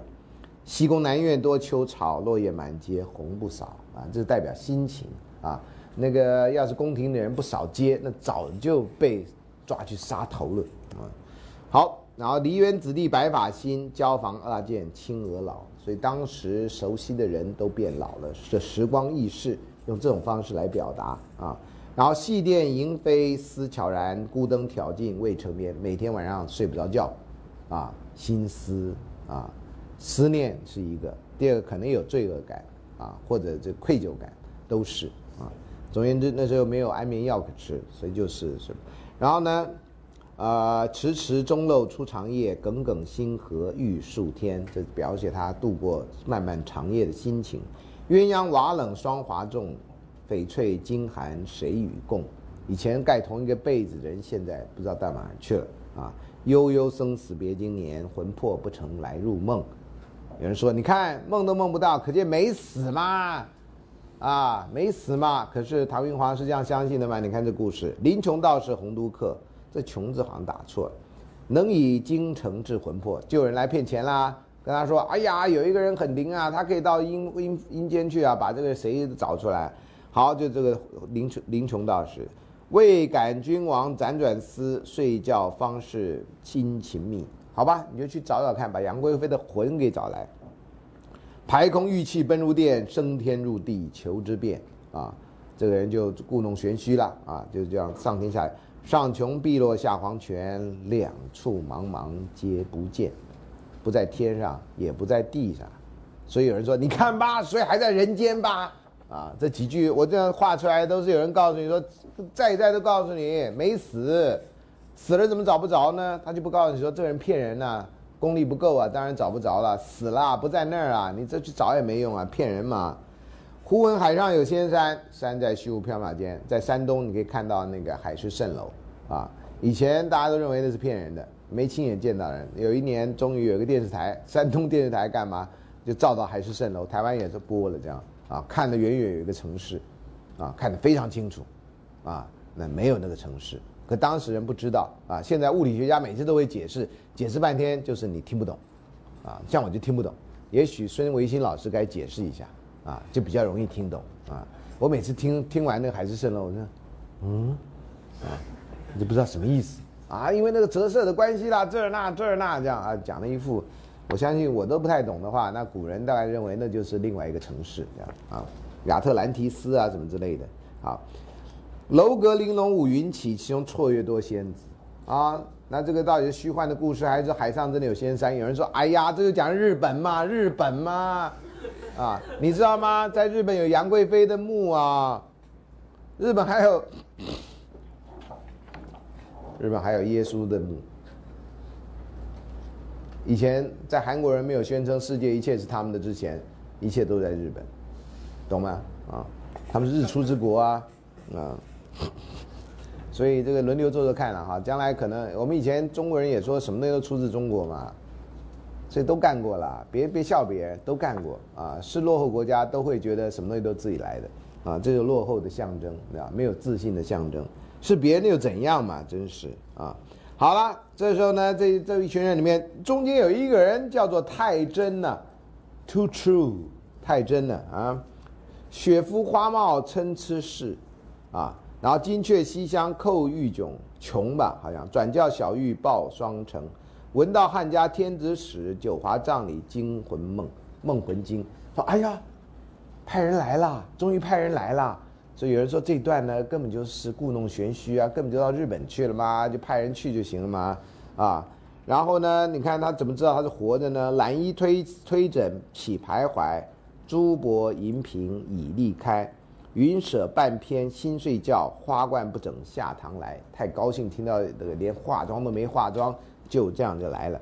风吹仙袂飘飘举，犹似霓裳羽衣曲。啊，霓裳羽衣曲，据说是唐明皇游月宫的时候听到，就把它学下来。所以第一个登月是谁呀？嫦娥，啊，然后吴刚什么时候上去不知道，吴刚也许就一直在上面。啊，第二个登月谁呀？唐明皇，啊。玉容寂寞泪阑干，梨花一枝春带雨啊！这个很多人说这是一个描绘啊，很象征性的描绘。含情凝涕谢君王，一别音容两渺茫啊！朝阳殿里恩爱绝，蓬莱宫中日月长。说他还活着啊！你看日月长嘛，啊，这有人就觉得他还活着。回头下望人寰处，他在天呐，往下看呐，所以唐明那个杨贵妃就是被。接走了嘛？我们等一下，另外一个日本故事也是被接走的吧？啊，《竹取物语》也是被接走的，外星人接走的啊。回头下望，不见长安，见晨雾啊。因为那天 Google Map 卫星图呢，刚好有一个朵云遮在上面，所以不见长安，见晨雾。有一次呢，有个老师买房子，说买在台北市哪里？我说我们去看 Google Map 好了啊，看卫星图好了，就一朵云遮在上面，所以我才会这样讲啊。后来他的显然更新了，所以下次再去看那个云就就离开了这样啊，一朵云在上面，你该用卫星云图干嘛？你搞笑啊你啊！好，呃，唯将旧物表深情，说好吧，那怎么证明你来过呢？我就把一个东西交给你，你回去交给这皇上，皇上看了就明白了，我还活着，不然你这个真的不没有活着，你就到那里去，然后到阴间拿一个东西过来，哈？拿阴间的信用卡过来说：“你在这刷刷看。啊，锤，嗯，好，不呃，违将旧表深情，电和金钗即将去，所以拿了一个钗子。刚刚不是说掉了满地吗？在杀他的时候，显然还留着一两个没有掉的，那那就是信物。这个信物什么信物？表示他还活着。整个故事一般的解释都说他还深爱着，啊，或深情款款的怀念着两人当初的一段情。钗留一股合一扇，钗擘黄金。何分殿，啊！但令心似金殿间，天上人间会相见。天上人间会相见，啊，还活着吗？这种还活着派就说，你看吧，还活着。反正还活着派怎么念都是还活着，啊，死掉派就怎么念都是死掉，你知道吗？这就是妙的地方。白居易能活那么久，不是没道理的，啊，因为写的含混，啊，什么人都可以从其中看到他要的答案，啊。好，天上人间会相见。临别殷勤重寄词，词中有事两心知。他再不相信你，你就告诉他，只有我们两个知道的事情。接下来就是我们两个知道的事情。七月七日长生殿夜半无人私语时，告诉他在七月七日那天，告诉他地点在长生殿。后来就写了一个长生殿，有另外的人啊，写了一个长生殿一个戏曲。讲什么呢？就这句有名的话：“在天愿作比翼鸟，在地愿为连理枝。”这个在韩鹏的故事里面就有了，所以这不是一个唐明皇他们开始过，这是一个中国历代爱情坚贞的象征，比翼鸟跟连理枝，啊。接下来这段比较，这这最后这句话比较比较有争议，就谁的天长地久有时尽，此恨绵绵无绝期，到底是他交代。道士讲的话，还是这是白居易对于一整首诗或整个事件的总结。每个人想法就不太一样啊。我认为是白居易的总结，这样啊。好，那重点来了，天长地久有时尽呢？啊，这句话争议比较少啊。此恨绵绵无绝期，这句话争议比较大。为什么是此恨而不是此爱？恨什么？谁在恨？第一个，唐明皇恨恨自己无能，不能拯救自己的女人。啊，要拯救自己女人就不会今天这样，这是一种嘛？一个是杨贵妃恨，你们这些男人没办法，这保家卫国，然后就因为安禄山，然后你们都打不过，然后就怪我这个，因为我跟皇上好，然后就叫皇上把我给杀了。你们有种就把皇上一起杀了。啊，你们这些无能的男人们，啊，男人打仗靠打仗救不了国，然后最后就抓一个女的出来抵的抵罪这样。呃，boss，boss 不是也是这样吗？褒姒的故事不是也是吗？嗯。那女人厉害，女人靠一个眼泪啊，女人靠一笑啊，就可以把这个国给请了，啊，男人到现在为止还在那边研究《孙子兵法》，啊，女人《孙子兵法》只有一个字笑，笑男人蠢，啊，就可以解决了。《孙子兵法》写那么多，啊，我这姓孙的祖先真是浪费，啊，好，所以呢，恨什么？然后接下来恨是唐朝人的恨，恨这个老这个皇帝呢不务正事，恨皇帝只爱女人，然后不不不不。就是刚刚讲不务正事，恨着皇帝无能，不能有那大唐的天风气象。所以唐明皇的恨，还是杨贵妃的恨，还是唐朝人的恨，还是白居易的恨，还是我们的恨？写那么长，啊！以前背这个时候最恨就是说写那么长干什么？你写个七言绝句不就好了吗？写个四句不就很好背了吗？啊，写那么长，然后到时候中间那几段。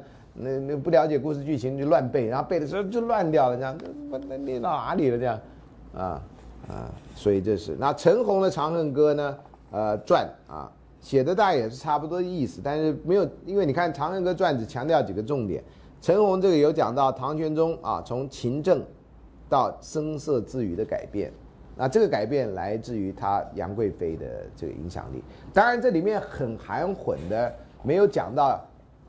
杨贵妃跟唐明皇本来的关系，本来一个是媳妇，一个是公公，公公去搞媳妇，这在中国字叫爬灰啊。但中国古人呢，要为尊者讳，为亲者讳，所以你的长辈、你的亲人做了什么不好的事情，你是不能说的，那不是你的责任说，那是别人说的，你不能说的。孙老师掉了包包，那个人老了，包包都看不住，这你不能说，这要别人去说。你要为尊者讳，为亲者讳，懂吗？这古代人是这样，所以有句说：“哎呀，中国古人很那个，哎呦，该说的人不是你啊，什么事情都你说嘛，啊，这外国奇怪的规矩，中国人是这个规矩很重要，你不能够父子之间不相见的，见，就是说你不能劝你爸爸干嘛，你爸也不能劝你干嘛的，要一子而教，因为你劝了就伤亲恩，亲跟亲之间要恩。孟子最夸张了，他的弟子问他，舜的爸爸那么糟糕，他的弟弟那么晚，那妈妈也很糟糕，然后那弟弟也很糟糕，这家伙如果他爸爸有一天犯了罪，请问舜贵为天下天子，他该怎么办？孟子这家伙真是口才辩才无碍啊，根本就是战国名嘴啊！啊，他说那很简单，舜就应该撇下他天下的位置，意思说就应该隐退，然后背着爸爸逃到天涯海角，追追捕这个舜的爸爸的工作。如果他犯了法，是那个搞司法的那个事情，不是他的事情。舜贵为天子，没错，但他别忘，他先是别人的儿子。儒家在孟子以前，亲子关系最大。到汉朝就要一孝作忠，亲子关系比不上你对对那个皇上的尊敬，皇上才是你天大地大，因为他是天子，所以后来就转了。在孔子也不是这样讲的啊，孟子也不是这样讲的，后来都怪罪在他们头上，说他们儒家都是这样啊，这就有人不愿意搞清楚啊啊。后来为什么杨贵妃位呢？是跟高力士这个人有关啊。那这个里面有写，然后杨贵妃的魅力以外，她还有裙带关系，在牵涉到宫廷权力，这在陈红的《杨恨歌传》《长恨歌传》写的比较多啊。那白居易那个在这里就省略啊。另外还有性别政治的问题了啊，就是当时谣言叫“生女勿悲伤，生男勿欢喜”啊，男不封侯，女作妃，为看女却为门上媒啊。所以呃，男的你要叫他。进京赶考，有的时候这男的呢就被另外一个狐狸精给骗去了，像《李娃传》那个男主角，对不对？啊，那你有个女儿，你好歹训练她这个简单的记，还有回眸一笑百媚生，啊，长得肥肥的也没关系，懂吗？因为在那个时代，这是最好的一个时代，一定要吃的肥肥肉肉的，这样啊，呃，油水快滴出来的样子，你知道吗？那完全不必什么什么 Q ten 啊，什么天生这边有 Q one hundred 啊，Q ten 哪算什么？啊，所以呢，养女儿啊，在那时候是非常好的啊。现在呢，养男养女都差不多啊。呃，以前有人会觉得养儿子才有出息，养女儿是嫁出去的泼出去的水。呃，结果经过时间的证明，有人发现养女儿呢，反而在母亲节会比较认真的送你礼物；养儿子呢，呃，常说啊，母亲节了啊，这样。那有的就送了一个红包就了事了，这样啊。所以很多妈妈会觉得女儿比较贴心啊，儿子呢基本上就是别人的女婿，啊，呃，我有一个亲戚曾经说过，哎呦，这有了新娘就忘了老娘啊，这样哈，在我们亲戚间传为美谈，认为这是一个不义的真理，这样啊，让我们这些做儿子的人非常尴尬，这样啊，尴尬到不行，这样啊，我的阿姨们最喜欢讲这句话，然后替我妈妈来讽刺我，这样啊，唉。好了，另外就马嵬坡下的那个抉择了啊，那人家都建议要杀掉这杨贵妃，那难道真的没别的办法吗？哈，在三百零三页这里，我引了这个《资治通鉴》的说法，以及陈洪的说法，这样哈。你看他描写比较细啊，三百零三页第二行那灰影的部分，六军徘徊，持戟不进，众从官郎吏扶上马前，请诸晁错谢天下。国中杨国忠啊，奉梨英盘水，死于道州。左右之意未昧未快，上问之，当时敢言者，请以贵妃塞天下之。聪明人说，现在那么乱呐，啊，军心都很乱了。这你为了保你的安全，我建议把杨贵妃给杀了，这样子天下人心就平了。这谁做的建议不知道，那连史书都不敢写这样啊。然后就就说好。其实上之不免而不忍见其死，好，啊，所以呢，你看啊，他就呃上之不免反掩反媚掩面，就把那袖子来掩面，使牵之而去，仓皇辗转，尽就绝于池主之下。意思就是，他就看让他们杀人，他自己不看这样，他没有说一个不字，所以长恨歌也许就在恨自己当时软弱无力，不能救自己心爱的女人，啊，或者他其实不认为那是他心爱的女人，死了也无所谓。反正心情上是很矛盾的啦，啊，在那个时代啊，好，那接下来那个呃《资治通鉴》里面讲法说，国中谋反，贵妃不宜供奉，愿陛下割恩正法。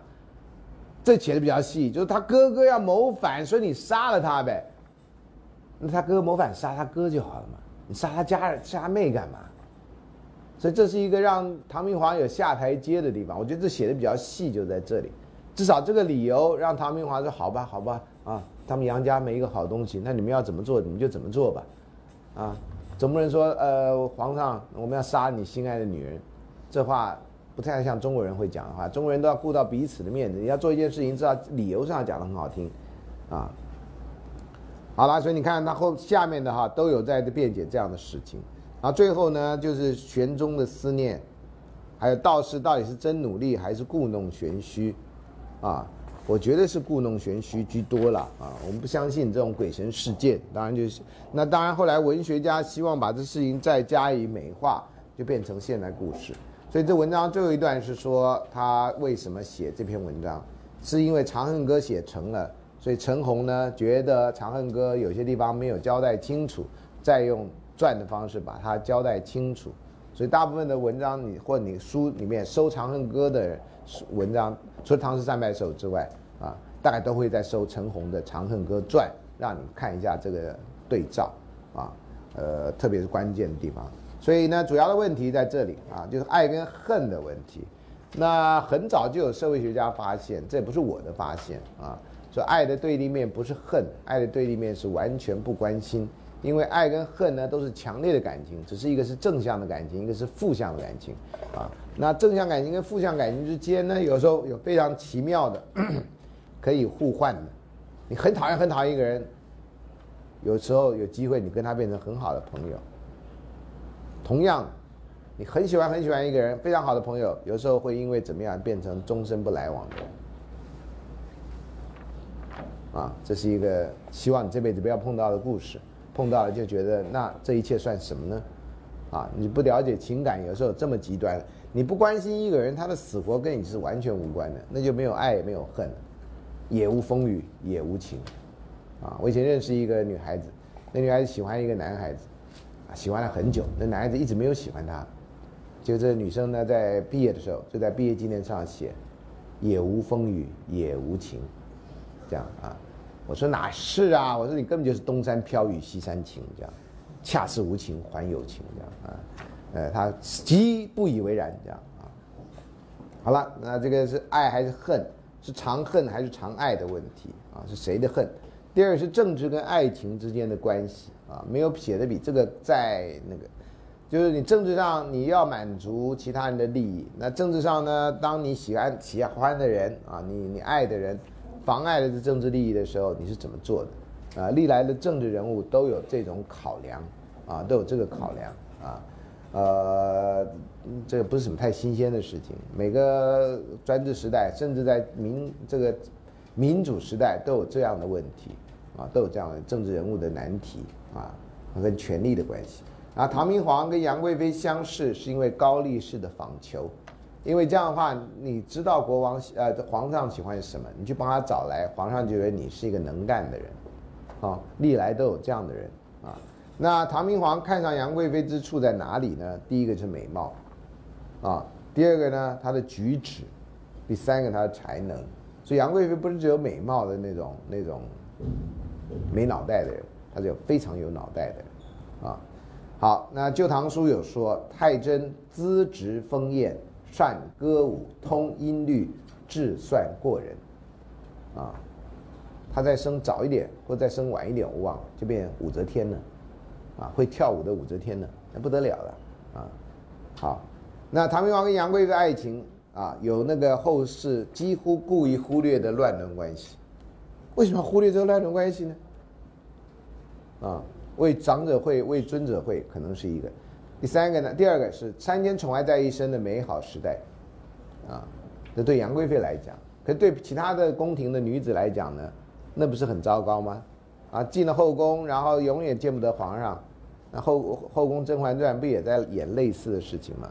最后就要抢着皇上什么时候跟你过一夜啊？这过皇上跟你过一夜有一个专有名词叫灵幸，幸幸福的幸，哦，所以这个唉。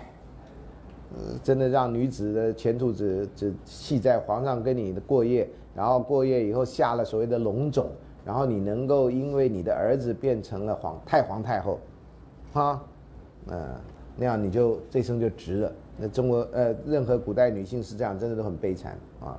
还有赐予华清池，啊，华清池后来在民国二十五年的这个西安事变也扮演一个重要的角色，这样啊。现在那个地方还在啊。所以有杨贵妃的故事，有蒋介石的故事，还定情物啊，定情物也是也是这个故事重点，因为还有长生殿的誓约啊。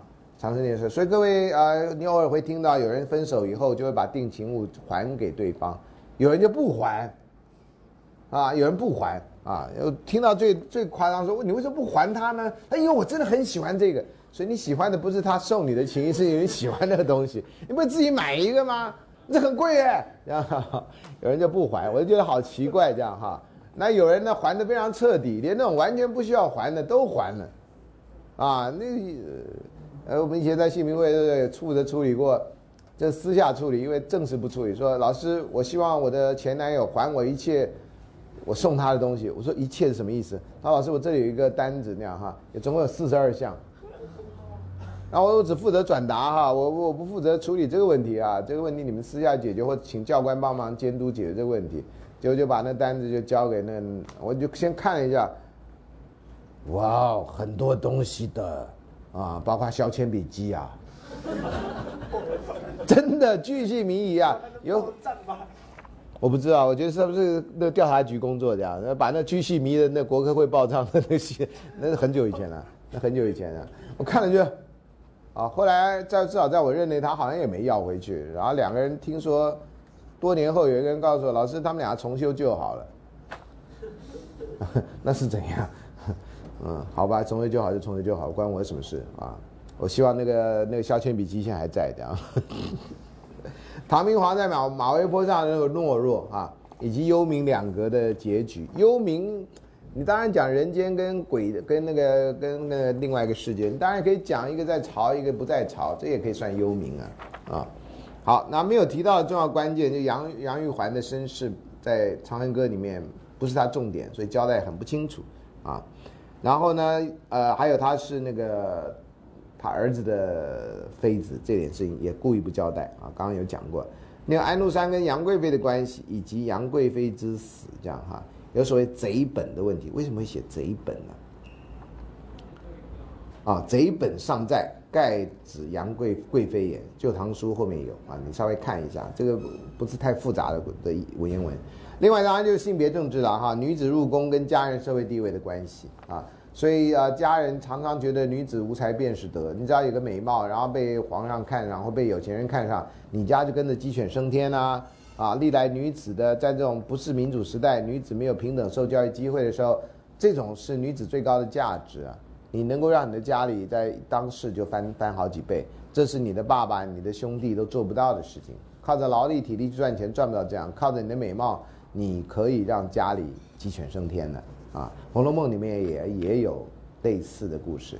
一个姐姐嫁出去以后，嫁入宫以后，她家境就好很多。当然要抄家也很快了啊，就是啊谴责尤物了哈，来掩盖个人治国的无能跟制度的失灵。我觉得这是比较被忽略掉的啊。那通常都谴责女人啊，然后呢呃都不讲男男人治国无能，也不讲男人保家卫国无能。啊，就把所有的呢就叫妖女亡国论，啊，妖女亡国论还不是最夸张的。在我念大学的时候，日本有个大学教授，我们台湾的报纸有登，叫做“大学女生亡国论”。所以日本积之所以会积弱，在民国七十六十几年的时候，不是积乐是积弱。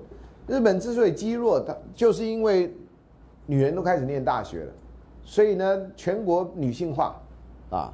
就没有男人的样子，都不 man 了，这样，那武士精神全部不见，啊，出现的都是那种，所以就女叫女大学生亡国论，你上网看看能查到还有没有？啊，我前一阵子查是有的，女大学生亡国论啊，在一九七年，哦，被被讨论的非常的这个，那女权主义者当然非常反对这种理论啊，觉得你这是个落伍的想法，这样哈，但是有人就振振有词啊，啊。在东亚社会里面，我们台湾算是性别平等，算是还实践的蛮那个。中国大陆实践的最最夸张，不是最平等，不是最夸张，最好。呃，韩国、日本都蛮差的，台湾比上不足，比下有余。啊，其他的地方我知道都，新加坡哈，我上次有交换学生，我对新加坡的印象真的不多哈，因为没去过，然后也很少跟人家谈。上次有两个交换学生来，我才略微知道新加坡的很多想法，华人的想法非常的保守，尤其有关男女关系、性别关系非常保守。虽然他们外表打扮的非常时髦，但是非常保守。不知道是因为那两个人的问题还是怎么样，我不知道啊。因为这个我要说明一下，这因为观察有限这样啊。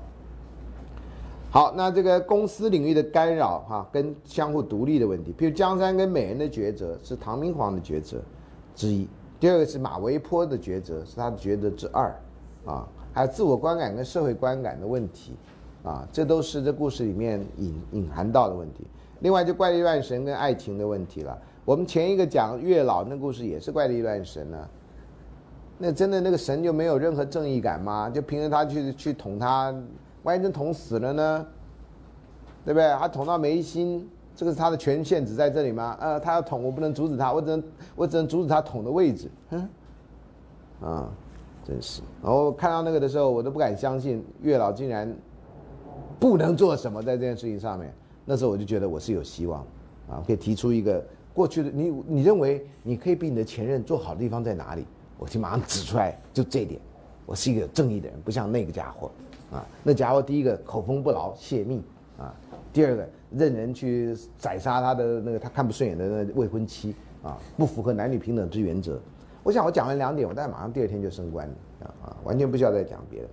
你就历史的案外案呢？哈，日本的杨贵妃墓了啊，到底是诈死逃匿到扶桑之国，还是唐日之间有不可告人的秘密外交？这是我个人自己乱写的这样哈。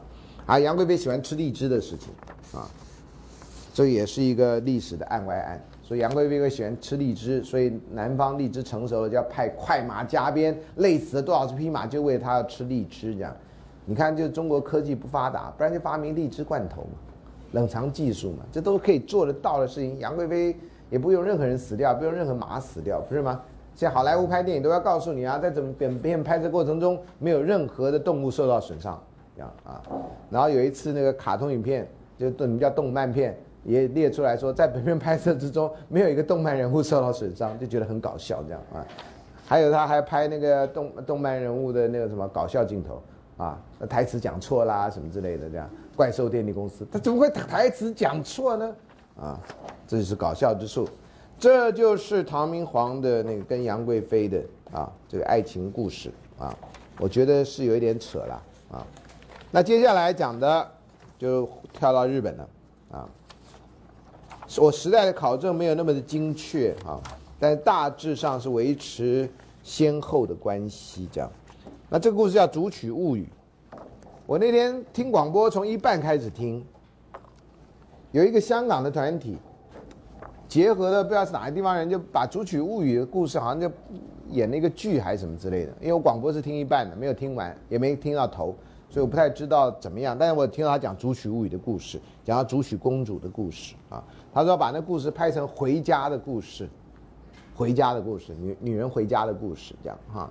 那呃，这个日本的《竹取物语》的故事呢，啊，那竹取啊是根据它的汉字，它的汉字叫 takitori 啊，那就是采竹子的意思啊。那大家呃习惯用日文的时候都用它原来的汉字。就不把中文的意思，很少人叫彩竹公主，没有人这样讲啊。那物语呢，是日本的一种文学形式，呃，有人翻成小说啦，而且画本说话都可以这样哈。简单翻，那现在呢，因为呃这个这个呃汉字的方便性，所以很多事情就不翻了啊，不翻就是就变成一个外来语啊，物语啊。好，那这个呃中间有一段是翻译者赖正南的这个说法，说这个大概是故事的来源，还有呢主角的译名的问题啊。那这个好像也有日本很多书都画成漫画啊，那也有一些早期的翻译这样，像这个呃卡古亚希美啊，卡古亚希美啊，那赖正南的译本翻成鹤印野鸡啊，因为他有说明为什么是这样翻。那有的漫画就把它翻成辉夜姬，光辉灿烂，也会发亮的，像萤火虫一样这样啊。所以你可能知道的，就是看你怎么那个，你念的是哪一本。那这个跟中国四川云南所流传的一个故事几乎雷同啊。那这个民俗学家很喜欢这样的事情，那到底为什么会雷同呢？啊，这有这文化同源说跟文化传播说，传播说就是说啊，有一个地方传到别的地方去，那你要找出传播的路径啊。包括梁山伯祝英台的故事，有人就发现说这故事可能从哪里开始，然后往东西南北方传，他们去抓这种传播的路线。那有的呢就是说这不需要传播啊，这个只要是人都会想到类似的故事啊，所以这就是历史上的耦合，这样啊，一直有这种两种说法啊。好，那三百零八页开始啊，它是怎么来的啊？这个故事的一开始呢，就距今而言，这已经古代的故事，比如说很久很久，这本书的成书又久了哈。所以有一个叫战旗照的竹曲翁，就采竹的老先生，他深入野林荒山采来的竹子，从事各项竹器的编作的工营生啊。有一天，当然就发现了一个小孩，这小孩只有三寸那么大，日本人很喜欢这种小的那样。什么一寸的人，一寸什么武士，是不是？啊，真的，一寸法师，哎，就是这种都小小的这样啊。呃，日本人不知道为什么对这个很着迷，这样啊。好，你看那个叫什么借物小人，艾丽缇是不是？叫那个叫借物少女艾丽缇也是个小人，啊，个子很小，那就不要让人发现。他们好喜欢这种小人的这种题目，我们就很少这种小人的题目，啊，那个什么。亚瑟跟他的骑什么王王国也是那种很好法人，是不是叫啊？要很小很小的人这样啊？我都不知道这些人为什么有这个想象。以前有人有一个韩国人研究，在日本的韩国人研究日本的这种缩小意识，这样就讲这种小人。日本什么都小小的，包括他可以在一个小地方做成一个日本的庭园，然后那个日本的盆栽就是人家大树长那样，他要把那个弄成很小的样，可以在你掌中掌握这样。他认为，所以日本的缩小意识啊，好像是这么说，有一种要掌握全世界的那种感觉，把那种世界上大东西全部变成小东西，可以怎么样一手掌握这样啊？这当然是是一个故事啊。好了，就发现了有个小孩，但没有讲他这小孩是什么性别啊？我认为大月球人是没有性别的啊。然后呢，不仅发现那个，还发现黄金啊。很多人啊，这个故事后来就变成你要有弃婴的时候，你必须做的几件事情。很多捡到弃婴的人都发现，第一个，那小孩通常如果可能的话都被棉布裹着布；第二个都有说要谢谢你，然后第三个会塞红包，有一个红包在那里。当然比较糟糕的或者家经济状况比较差的那个妇女，在遗弃婴儿的时候就没有这些东西，啊，就只有有时候只摆在箱子里。然后婴儿因为冷的时候会哭，哭的时候会引起人的注意，那就看他好命跟歹命。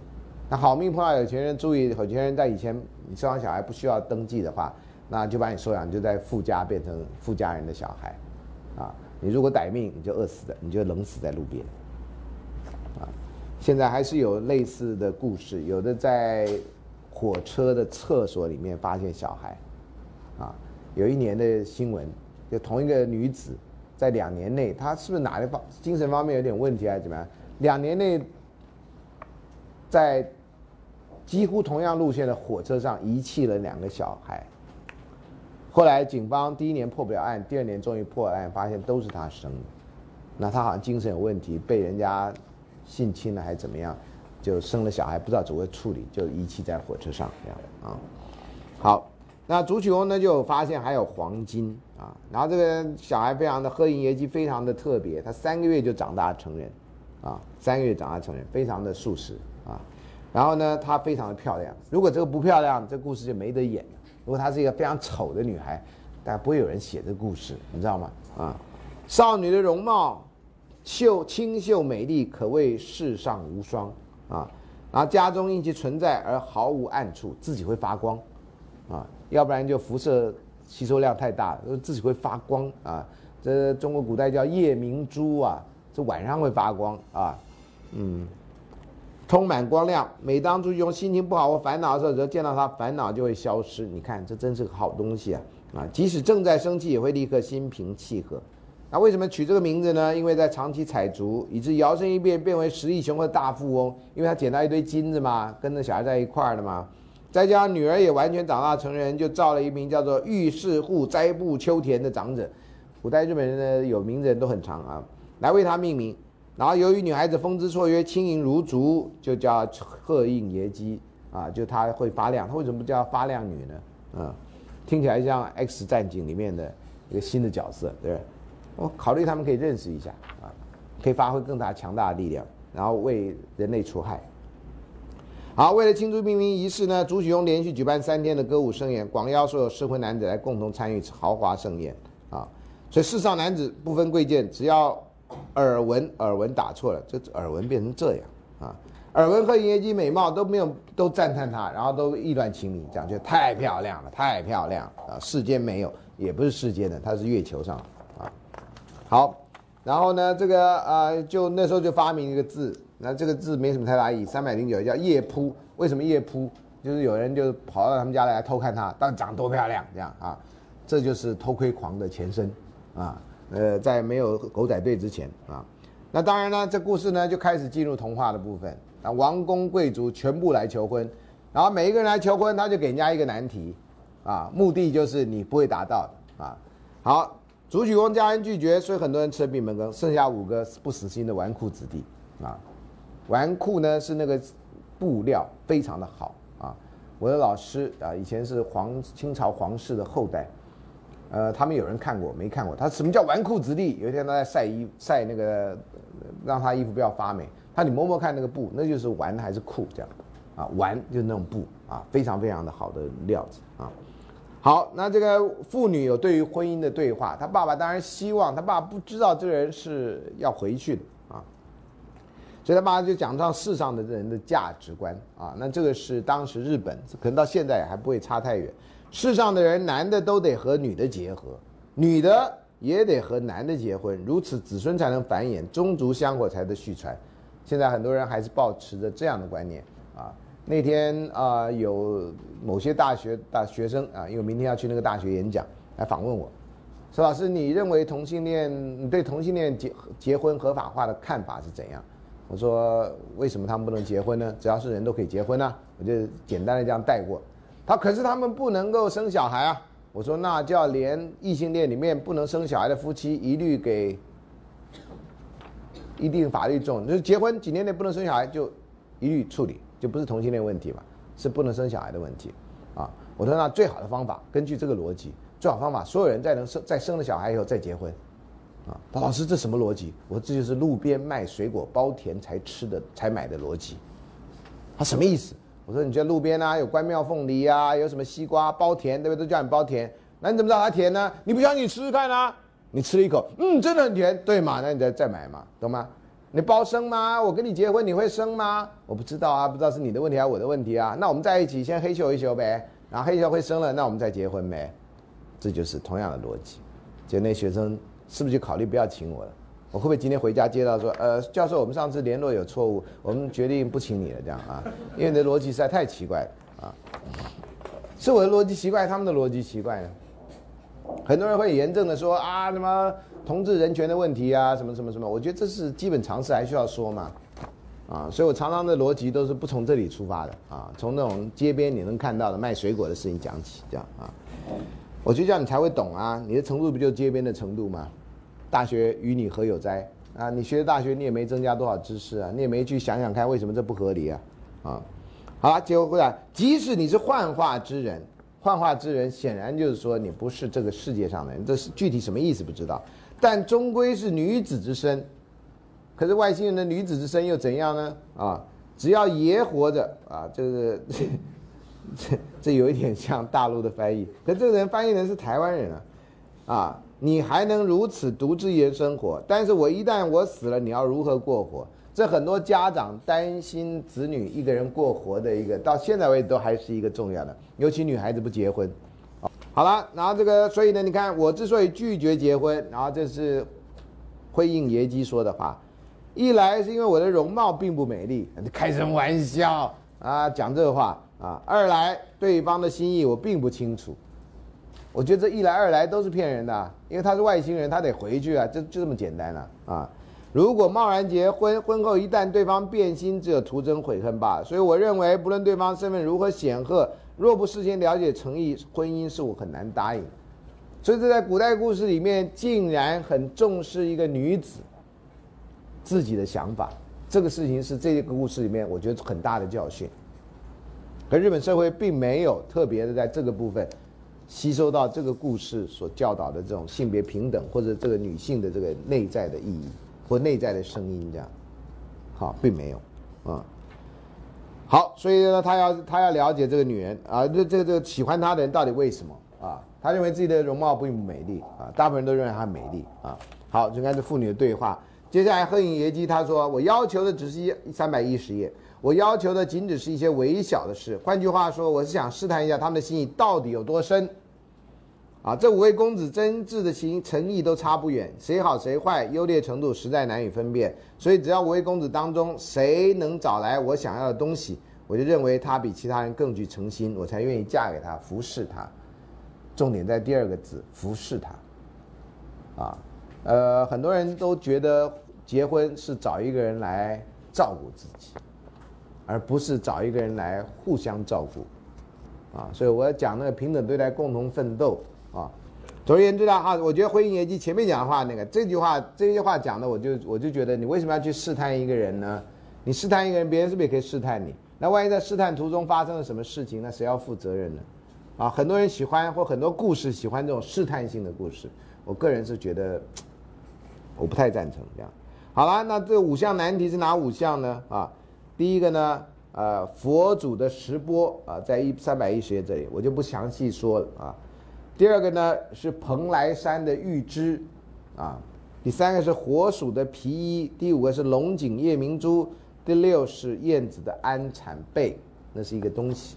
当然，这些东西呢，基本上都是很难找到的啊，或者根本不存在的啊。那这些人呢，因为财力雄厚，都想尽一切办法去，有的是用骗的啊，弄假的，有的是怎么样弄的这样的哈。然后最后呢，这些当然都没成，没成最夸张是天皇来求婚了。日本呢，天皇是号称万世一系的，啊，万世一系的啊，都是天皇，所以我不知道天皇怎么会进到故事里面啊。总之呢，后来天皇去打猎，也觉得他无无双，觉得要要要娶她。天皇要娶，这事情就大条了。你拒绝他吗？你答应他吗？你答应他变大奥了什么之类，对不对？啊，所以这就很尴尬。所以这故事也是到这里呢，就得把这故事结束。故事怎么结束的呢？三百一十一页。好，他终于啊，那他每天很喜欢看月亮。看三百一十页中间这里啊，哦，对，这要告诉这个看电视的人。因为这个有版权的问题，所以有些讲义呢没办法让看的人下载，这样啊。因为我引了很多是原文，这样啊，所以各位可以去看第一集的那个引用的书，你可以去找那些书来看，啊。好，他说我今天痛下决心要把真相说出。你看到了最后的最后的最后才说出真相，前面还不讲真相。我我的身体此生原不属于此尘世，而是属于月宫啊，我是月亮来的人。我虽是月宫之人，但因前世有些因缘，所以才会降临人世。这有点佛教的概念。而今回归期限已到，八月十五日将有人从月宫前来迎接我，由是非回去不可。啊，月宫啊，有人派人来接他回去啊。那鹤影也就说，我是月宫人，那里有生我的父母，从月世界降临到人世，月世界在高雄啊，降临人世，远仅做短暂逗留。熟知一住，一下子就过了好几年，甚至连生我的父母也记忆不清，更何况在此长留居住。不过号称天上的日子跟我们这个地球日子有不太一样的算法啊，早已习惯这一切，同你们起居生活一点也不觉生疏，因此对于归返月世界，心情并不愉快，内心反倒是伤悲的啊。虽然如此，但是不能留下，只有离开一途啊。所以后来我看到的电影是由泽口静子主演的，因为她长得比较 baby face。就真的是哇，那个场景非常漂亮。最后就是那种太空船降临在那竹林里面，然后那光亮亮啊，其他人要准备射箭，你看射箭有什么用啊？你不用光箭根本就没有用啊！大家都知道，还朝廷派兵保护啦，这根本就就抵抵挡不住啦啊！最后呢，你看啊，三百一十二页那里啊，那对外星人的描述，这个什么中华民国外星人协会一定很喜欢这一段这样啊。此时半空中有人降云下啊，这降云下降，哇，带骑着云就下来了啊！我以为只有孙悟空会做这个事整排的停留在离地面约五公尺半的高空啊，有那种悬浮的这种机能力。里外的人都目睹此景，内心被一股难以言喻的东西压抑着，毫无意愿上前应战。你看这多厉害，靠着声波或靠着什么奇特武器，就让你没办法应战。接下来跳要跳几一段。停留在半空中的月宫人穿着之美丽，实在难以言喻。所以外星人是有穿衣服的啊，不是光着屁股的啊。然后月世界人说啊，国王呢，你的心智多么幼稚啊！由于你积欠了许多功德，我才想对你生活。这生字打错，有所注意。为此，我才将鹤影爷姬降至下降至凡间。虽然只是须臾片刻，但在人世间也过了漫长岁月。在这段期间，你因我赏赐那么多金子，才能如重生一般获得如此荣耀富贵。由于鹤影耶姬在月宫犯了罪，才会被降贬到卑贱的凡世，在此短暂居住。如今刑期已满，所以才进行来迎接。所以鹤影耶姬是犯罪的，被流放啊。以前英国人犯罪，流放到哪呢？纽西兰跟澳洲，对不对啊？这都是类似的想法，这样。总而言之呢，就这样，这鹤影耶姬后来留了一封信给他妈，留了一封信给天皇啊。然后就回到月宫去了，啊，然后呢，怎么遗忘这一切呢？啊，这个是所有历来人都要想象的。这样，MIB 呢，就是拿出一支笔，对不对？然后对着你这样闪一下，你就会遗忘这一切。这样哈，呃，刘德华的歌说有忘情水，你喝完就会忘掉；有孟婆汤啊，中国古代说你这个转世的时候喝完了一碗汤，你就忘掉。呃，司马仲元先生说他没喝，所以他记得一小上生出来，他就记得很多鬼故事啊。这是他老先生他自己讲，你信就信不信在你啊。那他呢？你看三百一十三页，月宫人随即为鹤影耶姬穿上了天羽衣，穿上一件衣服啊。一旦穿着完毕，鹤影耶姬怜悯主曲翁夫妇的心情，以及离开凡事感到遗憾的心理，转瞬间都消失殆尽。所以那个不是吃药，是穿衣服的。所以将来制衣业也可以搞这种百忧解衣服啊，你就不必吃药有副作用，你就穿上那衣服，呼啊，马上觉得轻松愉快，懂吗？啊，穿上衣服就有爱情的感觉，啊，不是凉爽衣，而是爱情衣，请穿上中心牌爱情衣，啊，保证你的事业顺利。礼拜一请穿粉红色，礼拜二请穿什么色？这样我就可以卖三十天的颜色，这样啊，那这不应该礼拜一哈，应该讲一号，啊。好，消失殆尽。然后呢，鹤影耶姬乘上飞行的轿子，鱼叫鱼就是在一百说为天一百说为，这打打错了啊！天人护勇引导下升天而去。最后把富士山也扯进去。随后天王把和歌跟鹤影耶姬献上的不死药一起装在药罐子中，暂且交给殿上御史保管。之后宣召担任此次任务的协御史吊延松进宫。我没有念错，anyway。令他将药罐带至郡河国内的那座山顶，依照指示，把天皇的信函跟不死药跟药罐都排点，都并排点火焚毁。吊延松承领了圣旨之后，就率领士兵登山，从此那座山就被命为富士山。这打错字错太离谱了啊！相传焚死不死的不死药跟书信所产生的烟，至今仍袅绕在云中，可见这是有毒雾气啊！到现在都没化掉。怎么还至今在那？所以富士山经常有个云在那边，会有那个雪白雪皑皑这样哈。这是日本人的那个啊，这个想象啊。所以这是《鹤竹取物语》的故事。《竹取物语》的故事有趣的地方，在他用人的想象，还有这个外来人的外星人的想象。外星人啊，这中国古代故事里面有董永跟七仙女的故事。这个在你们这时代好像没这个故事。我们以前的时代，邵氏还拍成电影，也是因为上天感觉董永这个孝子呢。非常的孝顺，所以就派了仙女来帮他忙。那仙女来的时间是有限，啊，所以时间到了，他要回去。那那时候他已经在人间生了小孩，所以这个仙女还是就回去了，就拍一段很感人的那个，这仙女还是就回去了，跟这种鹤影耶姬故事也也像，他就回去了，啊，但没有拍如何遗忘，没有拍如何遗忘，但这故事里面有如何遗忘，让他彻底死了心，就弄了一一套天羽衣这样，啊。那这里面呢是那种恩情跟遗忘的关系，啊，那如果我们在讲爱情社会学，爱情最难最难最难的或者不可能就是在爱情消失以后的遗忘，你几乎不可能遗忘，这就是很多人认为痛苦的来源，但是在年轻的时候你会觉得痛苦啊，尤其在刚开始分手的时候，那你随着年纪增长，你会发现那痛苦会转换成美丽的回忆。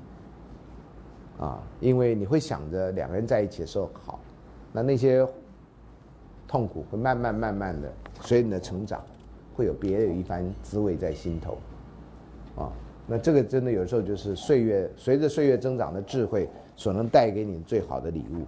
如果你怀恨一辈子啊，人生是非常非常非常悲惨的这样，啊，好，那我们今天先上到这里啊。